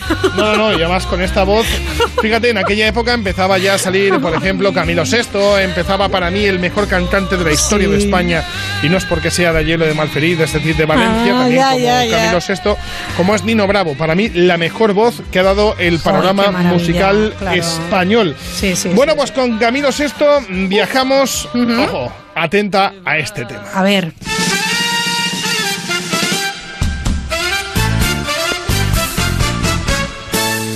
Entre flores, fandanguillo y alegría, nació mi España, la tierra del amor. Solo Dios. ¿Qué te parece el paso doble? Y es imposible. Pues el pasadoble me parece muy divertido, así te lo digo. Pues es un ¿eh? pasadoble belga, querida mía. Es belga, no es española. Esta canción no es española. Bueno, anda que muy famoso Manolo Escobar. Es un pasodoble compuesto en 1972, eh, compuesto por el músico Leo Kaertz y el letrista Leo Rosenstraten, ambos de nacionalidad belga. Y de hecho la letra original estaba escrita en idioma flamenco. O sea que esto no era en principio para que fuera un quitazo espectacular en, España. Y la primera eh, intérprete en grabar el tema fue una tal Samantha, que el nombre artístico era Christian Verboetz. Y luego en los países hispanohablantes, por supuesto, se la conoce especialmente por la versión de este señor, este pedazo de señor, llamado don eh, Manolo Escobar. Pero hay un multitud de, hay multitud de versiones de esta canción, ¿eh? Pero por todo el mundo, ¿eh? O sea, aquí la ha cantado todo Dios. Pues no había la esto, ¿eh? producción, pues en este caso, Manolo Escobar la hizo hiper mega famosa. Incluso cuando la selección española eh, ganó aquellos títulos de la Eurocopa, del Mundial, etcétera, etcétera, pues sin duda alguna se convirtió en se convirtió en sin duda alguna eh, pues en el manifiesto, en el himno eh, español por, por antonomasia. Ojito que nos vamos a un tipo que la peta en lo que estamos hablando, en canciones del verano. Bailemos el bimbo, bimbo, bimbo tenía que llegar, tenía, que llegar. que llegar algún día, por supuesto. Hablamos del señor francés llamado Georgie Dan. Sí, es francés. Mucha gente puede pensar que es de países sudamericanos. No. Sí, sí, sí. Georgie Dan es francés y ya empezaba a buscar el hitazo del verano. Porque tenía canciones como Si yo canto, se acabó, Hay mamá Mallorca, El mundo es así, Casa hasta Shock, Santiago, el dinosaurio, la rana.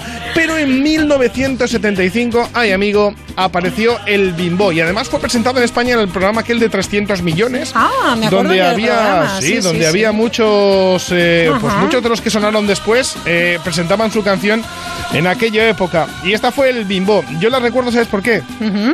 Por Loca Academia de Policía. La ostra azul. Es verdad, es esta canción. es verdad, es el, sí, sí, sí, sí, Luego vino pues eh, eh, un montón ¿no? de, temazos de, de Georgie Dan, eh, Carnaval, Carnaval el africano, Macumba, el negro no puede, el chiringuito, la ah, barbacoa. o sea, el tipo este, pues a canciones de verano. hasta agotar, ¿eh? También te digo. sí, sí, hasta, hasta, hasta, hasta Madre mía. Hasta vale, vale. El otro día hablábamos de que en España se estaba viviendo una, una época de cambio.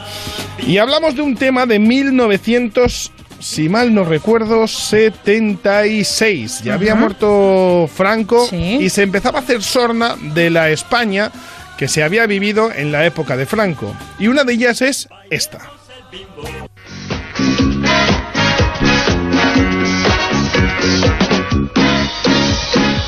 ¿Cuál es? La Ramona es la más gorda de las mozas de mi pueblo. Ramona, Y esto petaba en el verano de 76. En el, año 1976, esta es la canción del verano en España. Don Fernando Esteso, efectivamente. que además empezó a trabajar eh, a muy pronta edad y aprovechando el éxito como cantante humorístico, como humorista en aquellas películas que empezaban a sacarse en España, en aquello del destape, en aquello de las suecas, en aquello del vecino de la vecina del quinto, etcétera, etcétera, pues Fernando Esteso sacó una canción que fue, en este caso, La Ramona, la más gorda y pechugona de mi pueblo, en el año 1976. ¡Qué escándalo, Jordi! ¡Qué escándalo! ¡Qué escándalo! La Ramona es barrigona, su cuerpo da miedo escúchame, no. Es un temazo. ¿eh? No será, no será un temazo eh, por, por su calidad, eh, pero todo el mundo sabe de su letra. Y cuando la gente se sabe su letra a lo largo de los años es mm. porque es una muy buena canción, en este caso de Fernando Esteso. El otro día te decía de, la influencia italiana también, ¿no? en, las canciones del verano y hacíamos con Gino Paoli, el Sapore di Sale. Pues esta aquí casi se hizo española.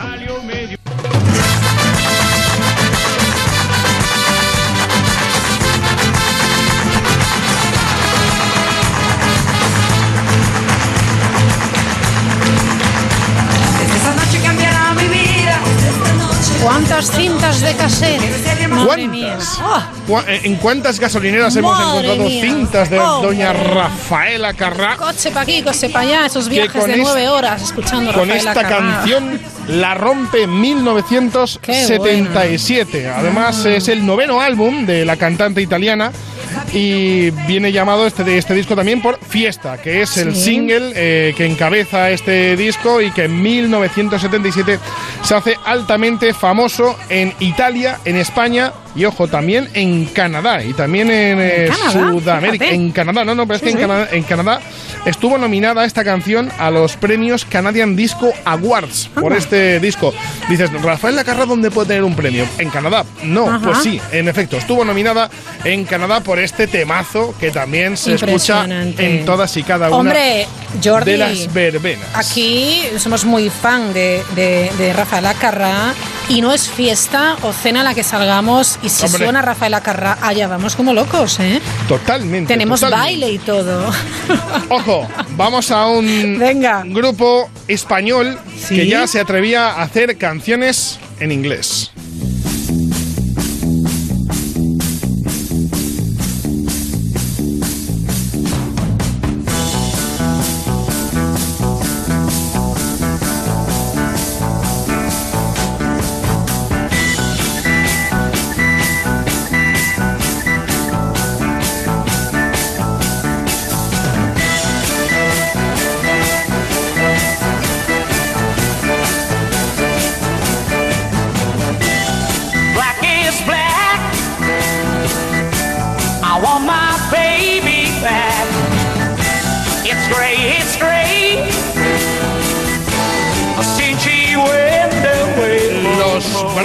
Bueno. ¿Quién no se acuerda de esta canción, el Black is Black, ya tirándose ahí con temas ingleses y además rompiéndole? En este caso también en los años 60 arrancaron este, este grupo, pero en los años 70 con este Black is Black, pues eh, la rompieron definitivamente y se convierte en una de las canciones del verano.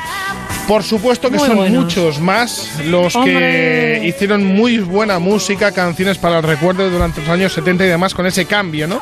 que se daba en tierras españolas. Pero como hicimos en los años 70, nos vamos a ir. Bueno, no, mira, lo último es que vamos a recordar la última canción del año 1978. Yo esta la recuerdo muy mucho. A ver.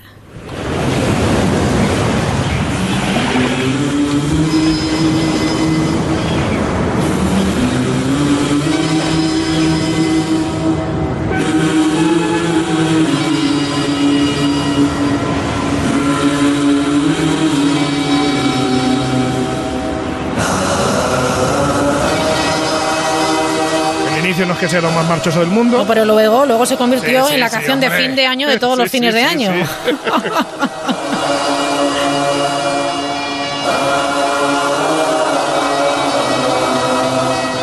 By the rivers of ¿Qué marcha tiene esta Boniem, Boniem, yo los he visto en directo varias veces y siguen siendo la misma marcha. Es un auténtico espectáculo. Se convirtió en canción del verano el año en el que yo nací, así que todo el mundo ya puede saber la edad que tengo. Fue en 1978. Boniem con By the Rivers of Babylon se convirtió en la canción eh, del verano en España. Además, ya empezábamos a coger aquello del funky soul de, de Estados Unidos y Boniem en ese caso la petó en el año que nacía la democracia en España. Buenísimo. Vamos a pasar el charco. Venga. El charco y nos vamos a 1970. Esta es la canción del verano en Estados Unidos en 1970.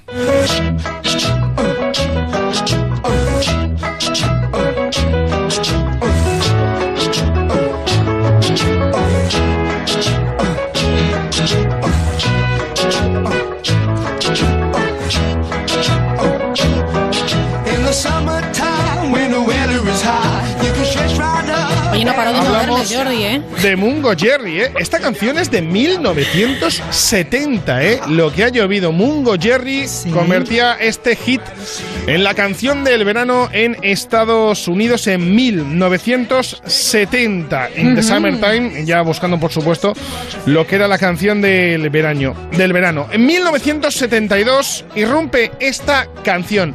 Esta canción no es tan sumamente movida, pero se convierte eh, en la canción del verano en Estados Unidos en 1972. A ver si la gente reconoce quién es la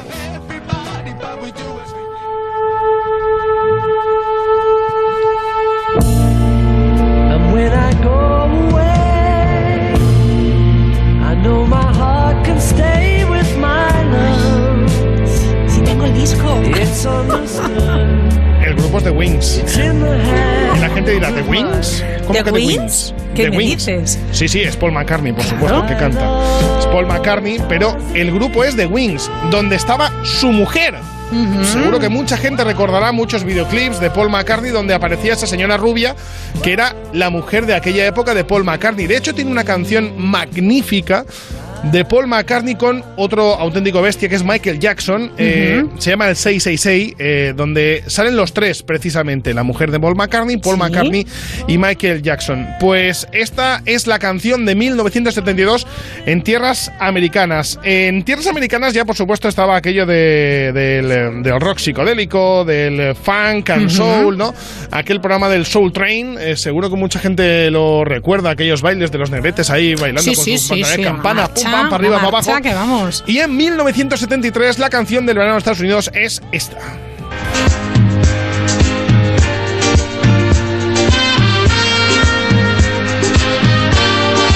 Por Dios.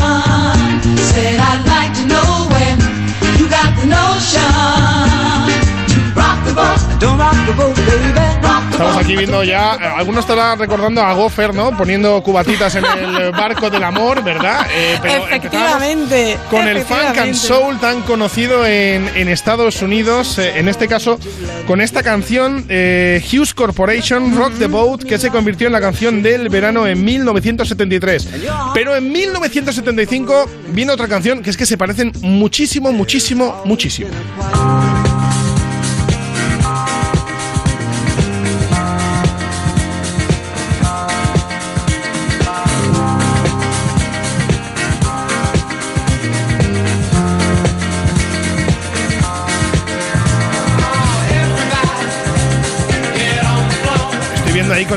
Hasta los hombros. Me encanta, me encanta este funk. Esto es un temazo también de Casey and the Sunshine Vine. Eh, en aquella época, eh, por supuesto, eh, el, el funky and soul, ¿no? Aquello de los barrios de, de Estados Unidos, pues eh, donde se bailaba de, de- de aquella forma. Y bueno, pues eh, es un auténtico espectáculo, ¿no? El Philly Soul, el funk, el rock, psicodélico también, porque además estamos en una época en la que, eh, fíjate que en Estados Unidos eh, iban siete pasos por delante en música, porque, por ejemplo, había surgido eh, en Inglaterra, eh, había surgido un grupo que yo sé que a ti te gusta mucho, como era Queen. Eh, Queen surge en los años 70. Palabras además- mayores, Jordi, tú Sí, lo sabes. sí, sí. Y, y- y, bueno, pues ya empieza a sonar y de qué forma Ujú. el We Will Rock You de los años 70. Por cierto, Sí. que va a salir una película a Ah. finales de este mismo año que yo por lo que he leído y por lo que he visto el tráiler, Sí. etcétera, etcétera, de Queen, se llama Bohemian Rhapsody. Tiene muy, pero que muy, muy buena Ahí estaré pinta. yo en primera fila. Decía yo de Queen, estaban los Rolling Stones, Ajá. estaba el eh, señor eh, John Lennon con su Imagine en los años eh, 70. Claro. Y por ejemplo, eh, ya no vamos a escuchar, pero eh, para que la gente tenga la noción, eh, a finales de los años 70 ya empezaba a triunfar el, eh, el My Sharona, eh, seguro que se lo. Pues, eh, el año Sí, sí, sí, 1979 era la canción del verano, en este caso, en Estados Unidos. Aquí cerramos lo que son los años bueno, 70, ¿eh? eh, Ah. con grandes eh, temazos. Y la siguiente viene, yo creo que para mí, una de las épocas, porque ya la vivimos en primera persona. Es iremos a los años 80? 80 ya. Madre mía. Vamos vestida a- para la ocasión. Sí, por, por supuesto. eh, con eso, esa chaqueta de franela, Adidas hombre. de todos los colores favor, disponibles en la paleta de los colores. A mí esa época me, me Ujú. chifló. Yo soy más de los 90 porque ya es cuando empecé a salir eh, Sí. y ya empecé a bailar muchos temas. Pero ya empezamos, por ejemplo, eh, con la música dance. La música electrónica realmente Sí, ya sí. aparece en los años 80 en tierras estadounidenses. Vamos a darle una vuelta por ahí. Vale. Pero eso ya será la semana que viene. Perfecto, Jordi. Un beso enorme, mil gracias. Un abrazo a todos y a bailar, que es- Claro, que es venga, qué funky. Un beso a Joaquín, ¿eh? Adiós. Pues con esta marcha finalizamos. Un día más la mirilla. Mañana volvemos a la misma hora, las 9, las 8 en Canarias. Enseguida la brújula. Disfruten de esta noche de verano.